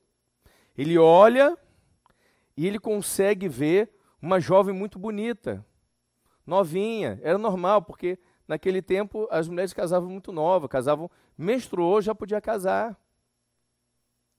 E ali é uma jovem, né? Uma jovem, o Eterno chamou Davi de algo muito forte por causa dessa situação. Então ali estava Bercheva, Betseba, se banhando. Ela não estava. To... Por que está vendo? Ela estava tomando banho. Ela não estava só tomando banho. Ela estava se purificando. Era um banho ritual. No original, fala muito claro isso. Ela estava numa mikveh. Então ela estava numa mikveh tomando um banho ritual. E ela tinha um esposo. O esposo era Uriah, Ha-Hiti. Urias, o Eteu. O esposo dela nem judeu era. Era da tribo de Et. Aquela tribo que vendeu o pedaço de terra para Abraão é, é colocar Sara dentro. Ok? Olha a conexão, gente. Urias, esposo de Betseba, os antepassados dele, foram aqueles que Adonai abençoou, usou para que Abraão pudesse ter o primeiro pedaço de terra. Então, assim, o que Davi fez? O que, que Davi fez? Ele viu aquela moça bonita, ele era rei, chamou ela e manteve relações com ela, adulterou. Adulterou por quê? Porque ela não era a esposa dele. Ela era esposa de Urias. Bercheva engravidou. E aí, Davi, olha só, pisou na bola, irmãos. Tem que se humilhar. E dependendo da pisada na bola, o negócio é pesado. Isso era um negócio... Mas se ele se humilhasse, ia ser diferente. O que Davi fez? Chamou Urias, estava na guerra, mandou chamar Urias. Chama Urias para tirar um fim de semana. Chama ele aí. Vamos pagar um fim de semana, ele e a esposa, para ir lá em Fortaleza para ir lá para Natal, lá para lá o Rio Grande do Norte, vai ficar lá na praia da Ponta Negra. Chama ele com tudo pago: camarão, siri, ostra, tudo pago. Porque aí ele vai ter relações com a sua esposa, sua esposa vai dizer que está grávida dele e está tudo certo. A gente conserta tudo de novo. Deixa eu te falar uma coisa. É, não é possível eu me arrepio todinho isso aqui agora. Não é possível, não é possível consertar um erro com um erro. Não é possível. Não é possível consertar um erro com um pecado. Não é possível eh, limpar um pecado com outro pecado. Não é possível. Sempre esse tipo de coisa não acaba bem. Não acaba bem. Não é possível. O pecado, ele só gera mais pecado. E a justiça gera mais justiça. Por quê? Porque o pecado, ele também tem uma genética. E o juízo e a santidade têm outra genética. E são incompatíveis. E foi isso que Davi Meller tentou fazer. Ele tentou encobrir o pecado com outro pecado. E pecado não encobre nada, gente. Pelo contrário, o pecado uma hora sempre vem à tona. É isso que acontece. Então não é possível cobrir o pecado com pecado. Louvado seja Deus. Louvado seja Deus. Deus não pactua com o pecado. Por isso que a gente tem que pisou na bola, se arrepender é melhor. Não é? Estou atrasado nos meus tributos. Vem e negocia e paga o atrasado. Mas não fica atrasado, porque vai ficar ali. Ah, eu vou, eu vou dar uma oferta extra. Está errado. Primeiro, entrega o que é de Deus primeiro. Isso é a nossa doutrina, tá, irmão? E é por isso que a gente tem bombado. Aí Davi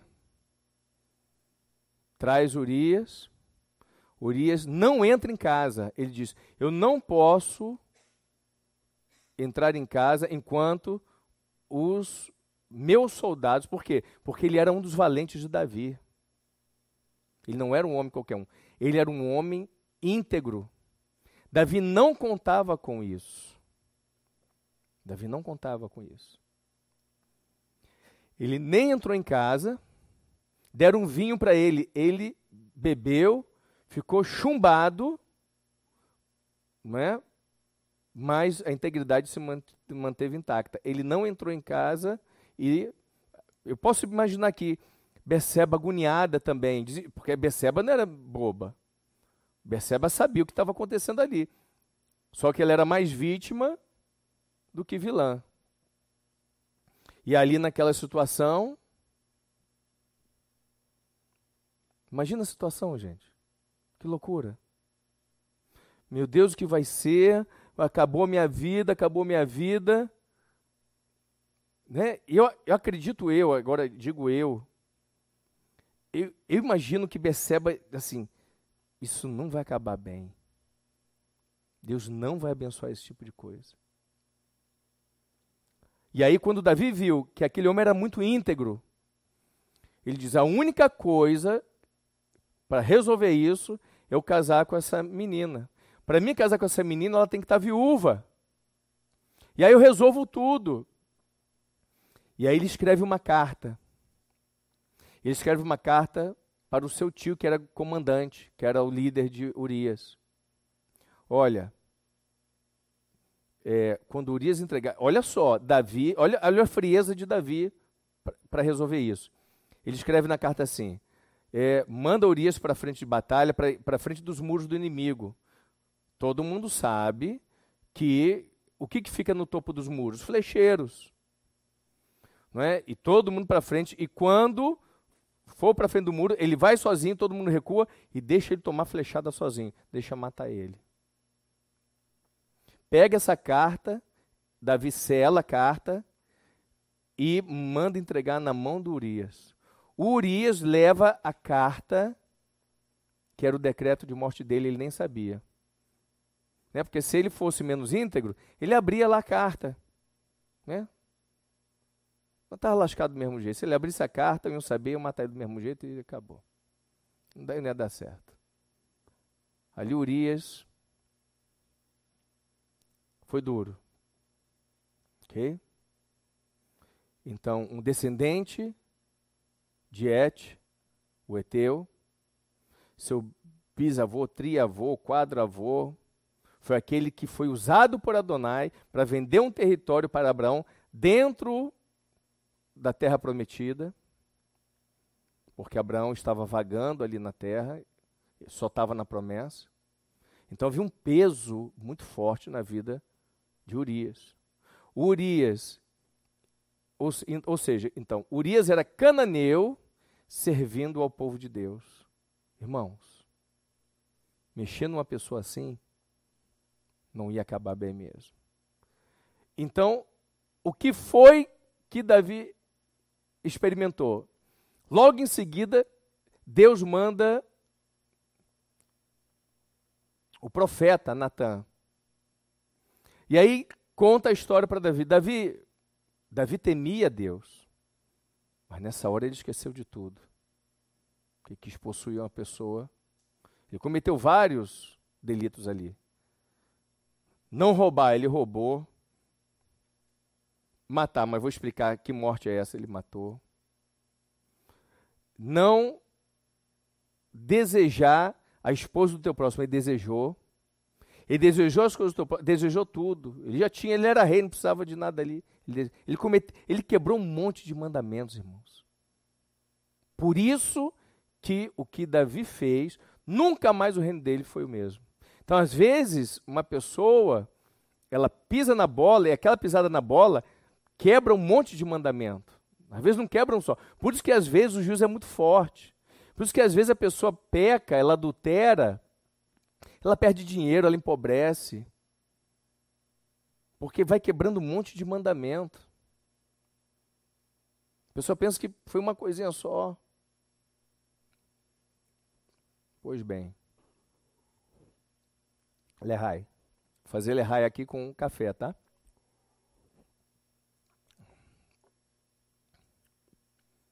Você pode imaginar isso? Aí Natan chega para Davi e fala com Davi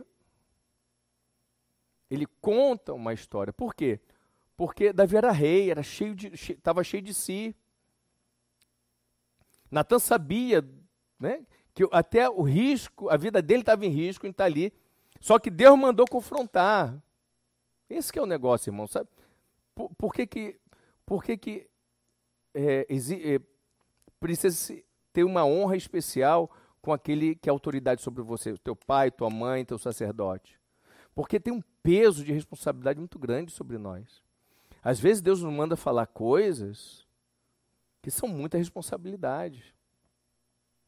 A gente precisa de proteção também, a gente precisa de muita oração. A gente precisa de intercessão. A gente precisa de amizade, a gente precisa de. Por isso que dentro do mega reino tem. É, o, a conversão integral, ela consiste em três comportamentos: conversão do bolso, conversão do coração, conversão do corpo de Cristo. Por quê? Porque a conversão ao corpo de Cristo, é, em primeiro lugar, nós ensinamos, você tem que proteger os seus pastores, você tem que proteger os seus sacerdotes. Eles velam por você, eles guardam você. Você vai deixar desprotegido, você vai. Né? Natan temia pela vida dele, mas Natan tinha um senso de temor de Adonai muito grande. Eu prefiro morrer nas mãos dos homens, mas falando a verdade e falando que Adonai me mandou falar. O meu eterno. Aí ele contou uma história. Tinha um homem, Davi. Tinha um homem que ele era muito rico, era muito próspero. E ele tinha muitas ovelhas. E tinha uma outro, tinha um outro homem que só tinha uma ovelha, e aquele homem muito rico desejou a ovelha daquele próximo. Ele desejou, ele tinha muitas, mas ele cobiçou. Ele foi lá, matou o homem e ficou com a ovelha do próximo. O que se deve fazer com uma pessoa dessa? Se Davi se levantou e disse o quê? Por quê? Se indignou. E, e além disso, Deus estava nesse negócio. Quem me diz quem é? Vou mandar matar agora, vou executar agora e vou tomar todas as coisas desse homem e vou entregar para a família do outro que foi assassinado. E aí, Natan disse: Pois bem, Davi, esse homem é você. Você tinha várias esposas, e se não lhes bastasse, você pode, poderia e pode escolher qualquer outra virgem no reino. Urias, Uriá, Uetit, só tinha uma esposa, Bercheva, e essa você a tomou para si, e você assassinou Urias. E se não é, se não bastasse, esse filho aí eu vou tomar para mim de volta. Eu vou tomar para mim de volta, você não vai ter ele. Estamos falando do sexto mandamento. Não matarás. O, o sexto mandamento, na realidade, é não assassine. Assassinato, irmãos, é um, tem um esquema. Tem um esquema. É um esquema para matar. É um esquema para destruir. Então não é simplesmente só não não assassine. Não é, irmão, deixa eu falar uma coisa aqui para todo mundo. Não tem tempo para terminar, tá bom? Não tem tempo para terminar, não tem tempo para terminar. Não me atrapalhem, não pare agora, Deus está falando. Não me atrapalhe, não saia da sala. Tá bom? Deus está aqui nesse lugar. Ouça todo mundo. E manda comprar almoço para mim. Porque depois disso eu vou ficar com muita fome. Tá? Não tem hora para terminar aqui não. Hoje é dia de ceia, hoje Deus, hoje Deus vai mover muita coisa, irmãos. Muita coisa. Amém? Então, esquece tempo. E está aí gravado. Eu, fosse você, eu vi o máximo que eu pudesse. Então vamos lá, continuando, continuando. Então, não assassine. Então, não assassine. Anotei aqui alguns cenários de não assassine. Tá bom? Olha só. O mandamento número 6, né? O mandamento número 6, a letra representada pelo mandamento número 6 é a letra Vav. Eu não, não separei para colocar para você aqui, mas depois você olha no Google. A letra Vav, ela parece um prego, inclusive, é, Vav é, significa prego. Prego, irmãos, tem a ver com o sacrifício que Yeshua fez. Ele foi no madeiro, foi pregado os pulsos dele, foi pregado as pernas dele. Tá bom? Foi pregado tudo. Sacrifício. Então o que acontece? Quando você se irá, né? Existe assim, tem a raiva. Eu estou com raiva. Alguém te fechou no trânsito, né? Te mandou um cotoco. Quase todo mundo que dirige já recebeu um cotoco. E dependendo de quem dirige, já deu vários cotocos ou dá cotoco todo dia. Isso não vai acabar bem. Tá bom? Isso não vai acabar bem. Tá? Então, olha só.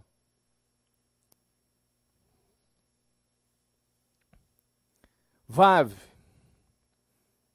prego.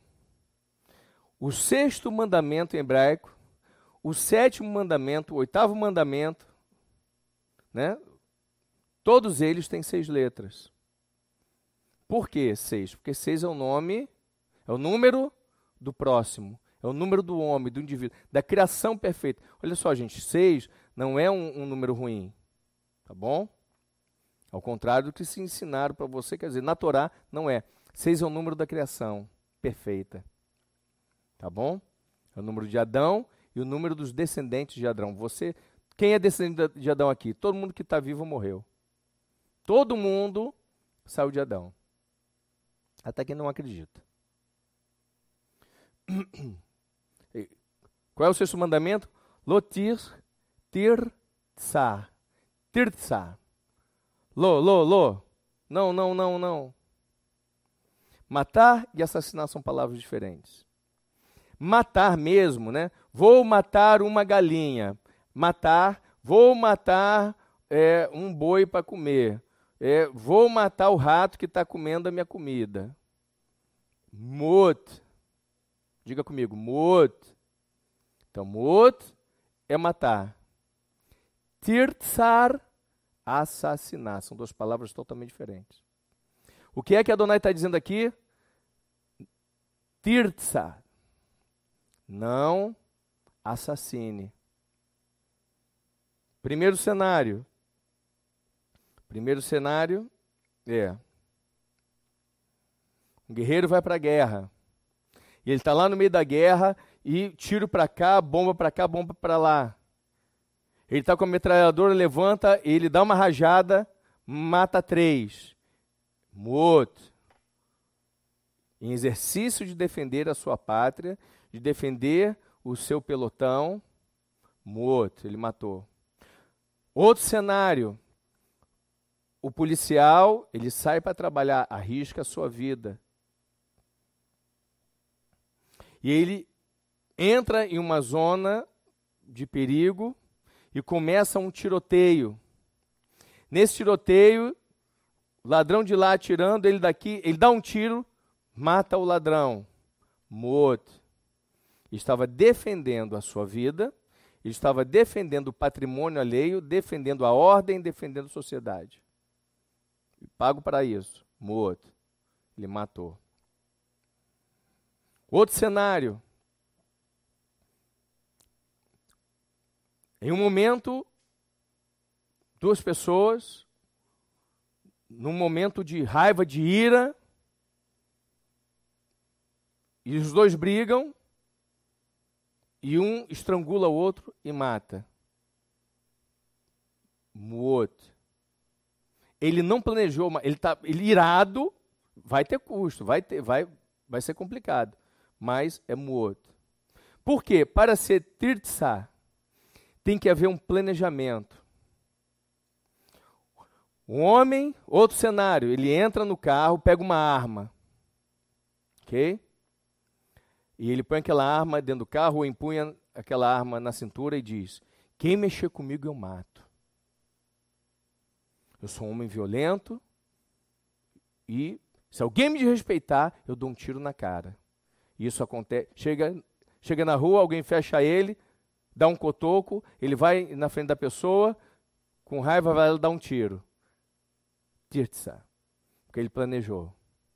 Ele pegou uma arma com o intuito: quem mexer comigo, eu vou matar.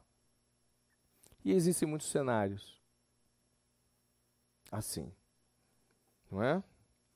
Um cenário histórico, histórico década de 70, 1972, é, Munique, Alemanha, as Olimpíadas. E lá nas Olimpíadas, um grupo de terroristas chega. Estou sendo assim bem simplório, tá? Não vamos me, sequestra os atletas de Israel, que representavam Israel. Sequestra. Coloca eles dentro de um helicóptero, explode todo mundo. Mata explodindo, metralhando, mata e metralha. O que, que é isso? Tirtsa. Assassinato. Foi planejado.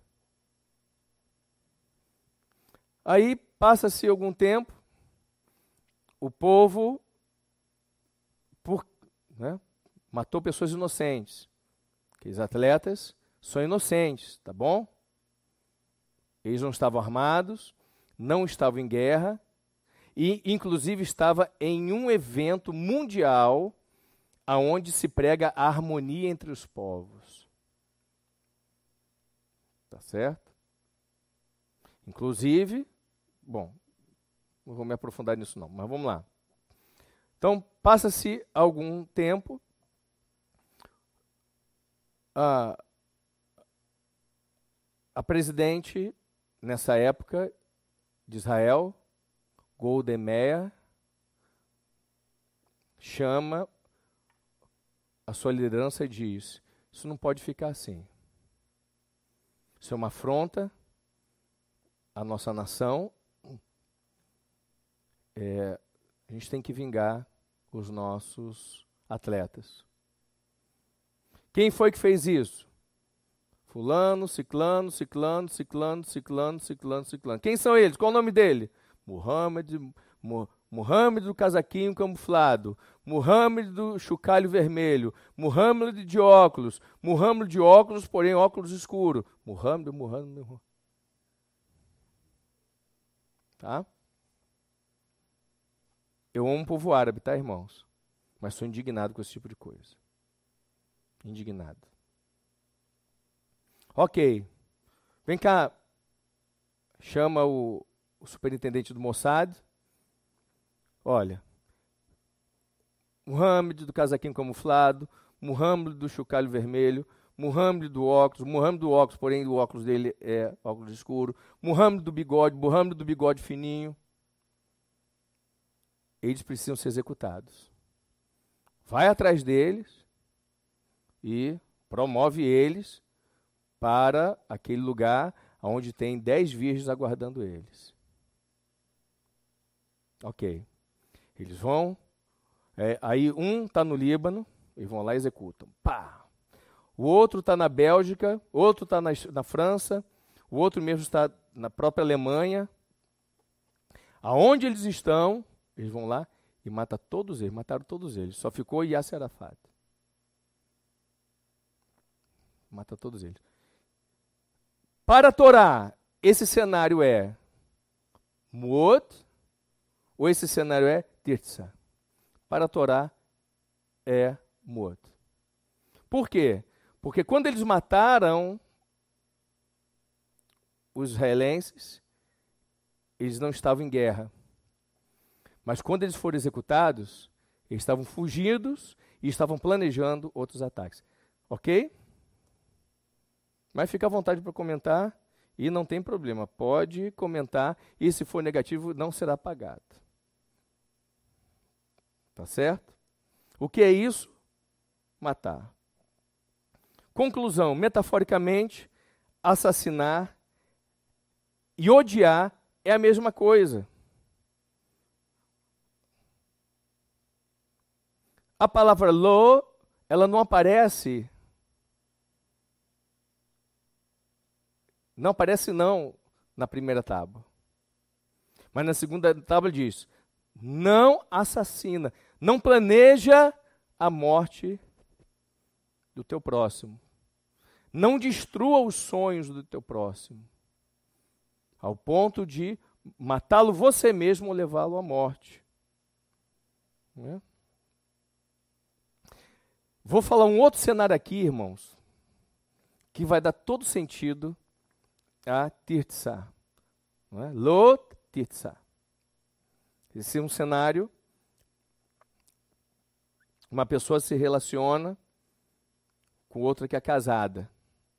Não é? Na antiguidade, tá? isso aqui é um adultério, mas olha só, na antiguidade, não sei se você tem ciência, mas se não tiver, vou te dizer aqui agora. A língua que era falada no início da criação era o hebraico. Todas as palavras que eram usadas no início da criação, tipo, deixa eu ver aqui uma: Nihod, Cush, Shem. Nihod, até hoje o judeu usa a palavra Nihod. O que quer dizer Nihod? Se você fala hebraico, você sabe. Nihod quer dizer voltar. Né? Diferente de Teixuva, tá bom? Diferente de Teixuva. Nihod é voltar. Então, a palavra a palavra Baal, né? aonde começou a palavra Baal? A palavra Baal é, é do templo também de Nihod.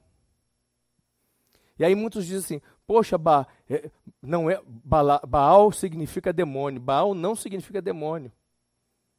Então, já naqueles tempos, Baal significa dono, possuidor. Vai, quer ver? Olha só. Vai na tradução, vai na tradução do Google. Vai na tradução do Google. Coloque lá, marido. Né? Quando é, é, é, a mulher vai apresentar o seu esposo, ela diz: Olha, isso aqui é meu Baal. Tá bom? Porque é uma palavra muito antiga do hebraico.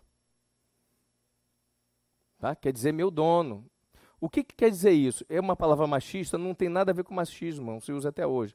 Coloca a palavra marido, vai lá no tradutor do Google, coloca a palavra marido e embaixo coloca a palavra Baal. Você vai ver que vai sair a mesma palavra. É interessante isso. Em hebraico, vai ser as mesmas letras. Entra aí e vê. Procura aí. Tem a minha equipe aqui. Coloca a palavra marido e Baal com dois A's, tá? Baal. Então, o que, que é? O que, que é Baal? Baal é uma marca. Olha, essa mulher tem dono. Então, o homem nem tocava. Quando você. Olha só, gente. É era tão forte esse princípio esse princípio era tão forte.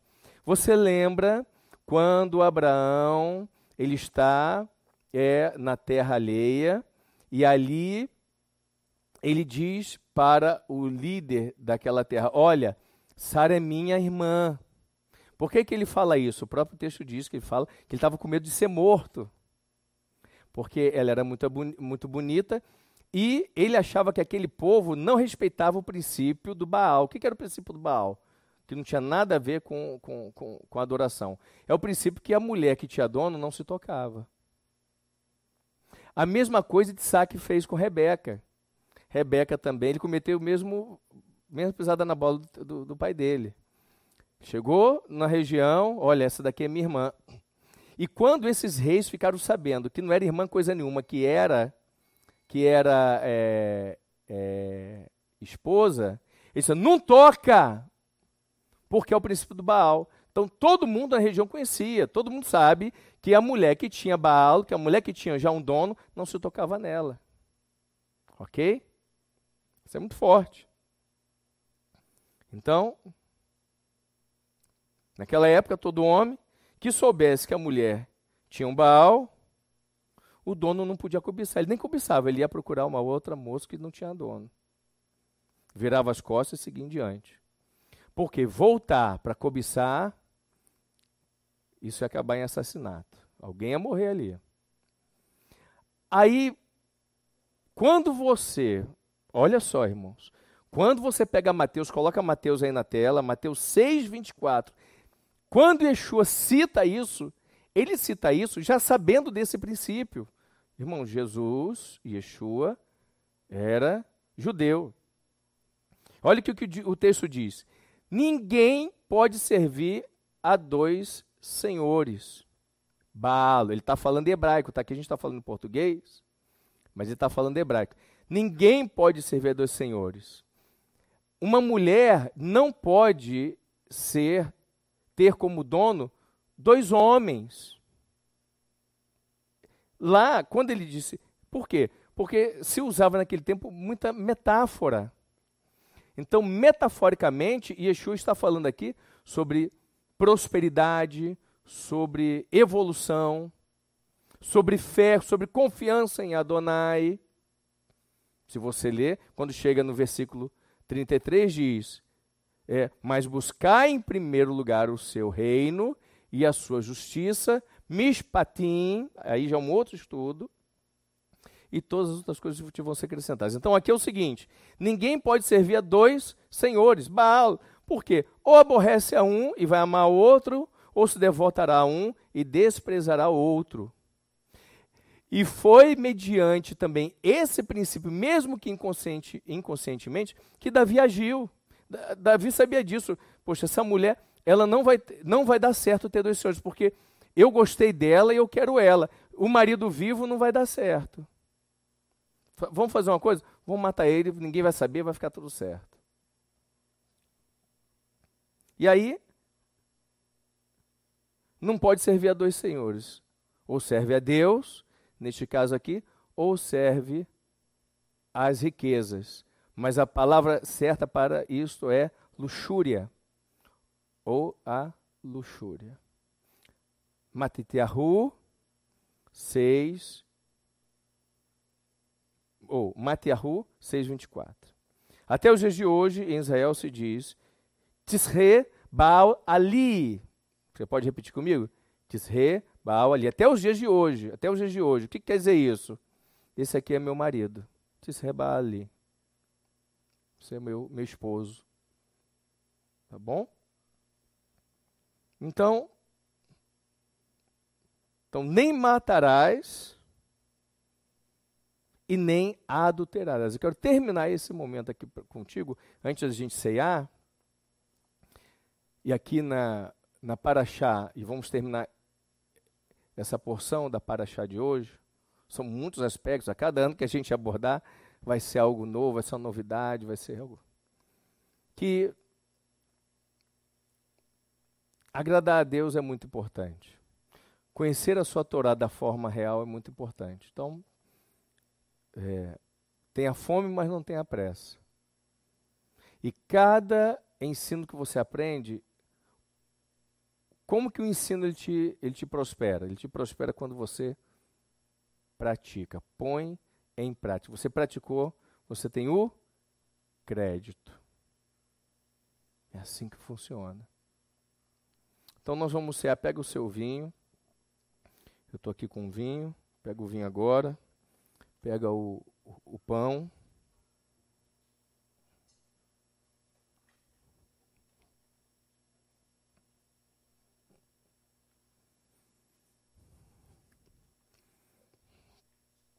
Vou dar o kiddush. Não é? Vou dar o kiddush. O que é o kiddush? É a consagração E os cinco ditos de hoje: não matarás, não adulterarás, não furtarás, é, não minta, não dizer falso testemunho e não cobice. Todos esses termos têm seis letras. É o número do homem. O Deus, quando vê o homem, quando ele criou, ele criou perfeitamente. Você em Adonai, você volta para ele. Você volta para ele. Né? E é isso. Pegue o vinho.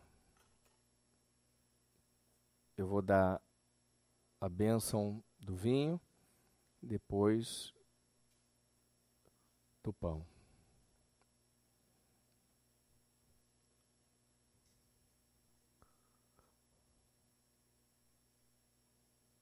Baru Hatadonai, Eloheinu Melech Borei Peri Hagafem. Bendito és tu, Senhor Rei do universo, que nos dá a bênção da videira.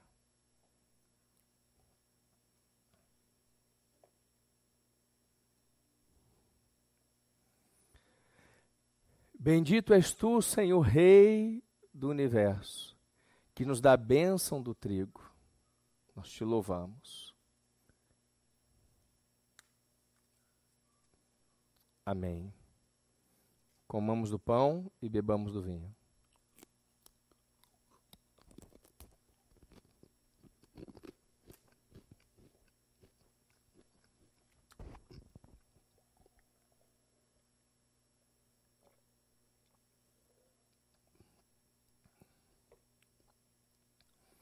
Desde já, quero louvar o Senhor pela sua vida.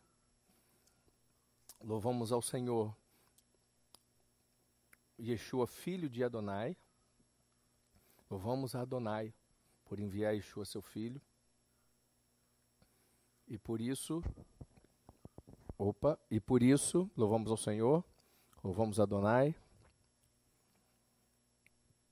E que nesse período, na entrega da, na outorga da Torá, na conscientização dos seus mandamentos, assim como o povo naquela época estava caminhando para a terra prometida, caminhando para a terra da promessa. Assim fazemos o mesmo. Nós somos peregrinos nessa terra. Vamos aproveitar a unção e os ensinamentos, vamos prosperar, vamos evoluir, mas sabendo que um dia viveremos eternamente com o nosso Criador. Que o Todo-Poderoso te abençoe, eu também te abençoo. Em nome de Yeshua HaMashiach. Amém, amém e amém. Vamos fazer a oração da saúde e proteção nesse momento. Você pode pegar aí ou vai aparecer na tela para você. E vamos terminar.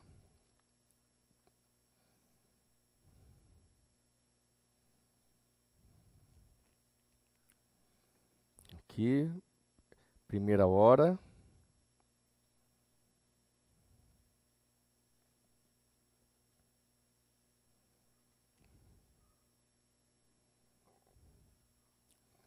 De saúde e proteção.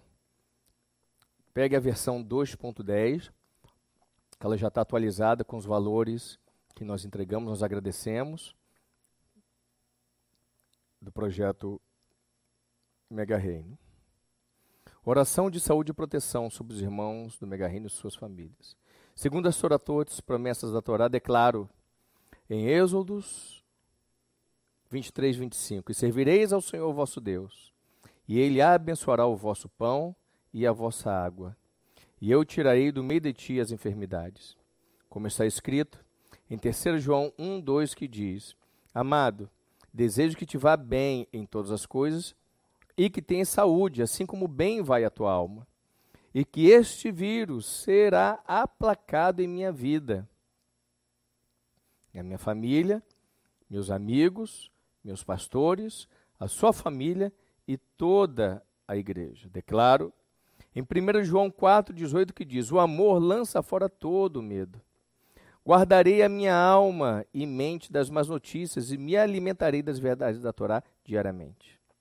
Em Atos 20, 35, diz que bem ou mais, ou mais bem-aventurado é dar que receber. Te louvamos, Hashem, pelo projeto Mega Reino e pela conquista entregando mais de 260 mil reais. Olha que coisa maravilhosa, irmãos. Nós doamos mais de 260 mil reais.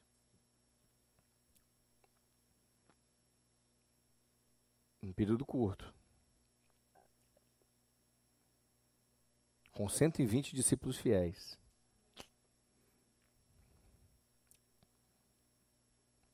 Um milhão de reais em dois. Ou oh, 260 mil reais. E desde já te agradecemos pelo alvo principal de um milhão de reais em dois anos. E neste percurso, prosperaremos no mínimo sete vezes mais a cada entrega que fizermos. Amém. Adonai é meu pastor e ele não me faltará.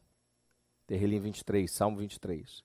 Declaro que o impacto econômico vindo da crise será aplacado na minha vida, nos negócios, no meu emprego, e eu serei poupado, e que a palavra profética liberada no primeiro dia de janeiro deste ano, que continuarei vivendo um 2021 extraordinário, próspero e doce. No mínimo sete vezes mais, em nome de Yeshua HaMashiach. Amém. Terrelim, Salmos 91. Habito no esconderijo do Altíssimo, a sombra do impotente descanso, e me tranquilizo, e digo do meu Deus, Tu és o meu Adonai, o meu refúgio, a minha fortaleza, e em Ti confio. Pois Elohim me livra do laço passarinheiro da peste perniciosa. Elohim me cobre com as suas penas, debaixo das suas asas estou seguro. Sua verdade é escudo e proteção. Não temo espanto noturno, nem seta que voa de dia nem peste, Covid-19 que, é, que ande na escuridão, nem mortandade que assola o meio-dia. Mil caem ao meu lado, dez mil à minha direita, mas eu não sou atingido. Somente com os meus olhos olharei e verei a recompensa dos ímpios. Porque tu, ó Adonai, és o meu refúgio, o Altíssimo é a minha habitação. Nenhum mal me sucede, nem praga alguma chega à minha casa e à minha família, porque aos seus anjos dará ordem a meu respeito para me guardarem em todos os seus caminhos, em todos os meus caminhos. Os anjos me sustentarão nas suas mãos, para que eu não tropece com meu pé em pedra. Pisarei o leão e a cobra, pisotearei o leão forte e a serpente. Porque Adonai me ama, ele me resgata e me protege, pois conheço o meu Adonai, louvado seja Deus. Eu invocarei, Hashem me responde. Ele está comigo na diversidade, me livrará e serei honrado e exaltado entre todos. Me concede abundância de dias e me mostre Yeshua a salvação. Amém, amém e amém. Que o Todo-Poderoso te abençoe, que o Eterno seja com você. Em nome de Yeshua HaMashiach, uma semana de muita paz, uma semana doce e próspera. Doce e próspera. Louvado seja Deus. Aqui em Manaus, é, segunda-feira, começa a abrir. É, o lockdown ele começa agora a se desfazer aos poucos. Louvado seja Deus pelas vidas que estão sendo salvas abençoa você. Se você tem algum parente, essa oração ela que sirva para o seu parente, sirva para o seu amigo, sirva para o seu vizinho. Que o Senhor te abençoe. Beijo no coração. Shalom. Um aviso, tem um aviso aqui. Vídeo Terrelim já está disponível no canal. Ok? Então já está disponível no canal. Vá lá e assista. Ó, o vídeo está sensacional. Shalom, shalom. Beijo no coração.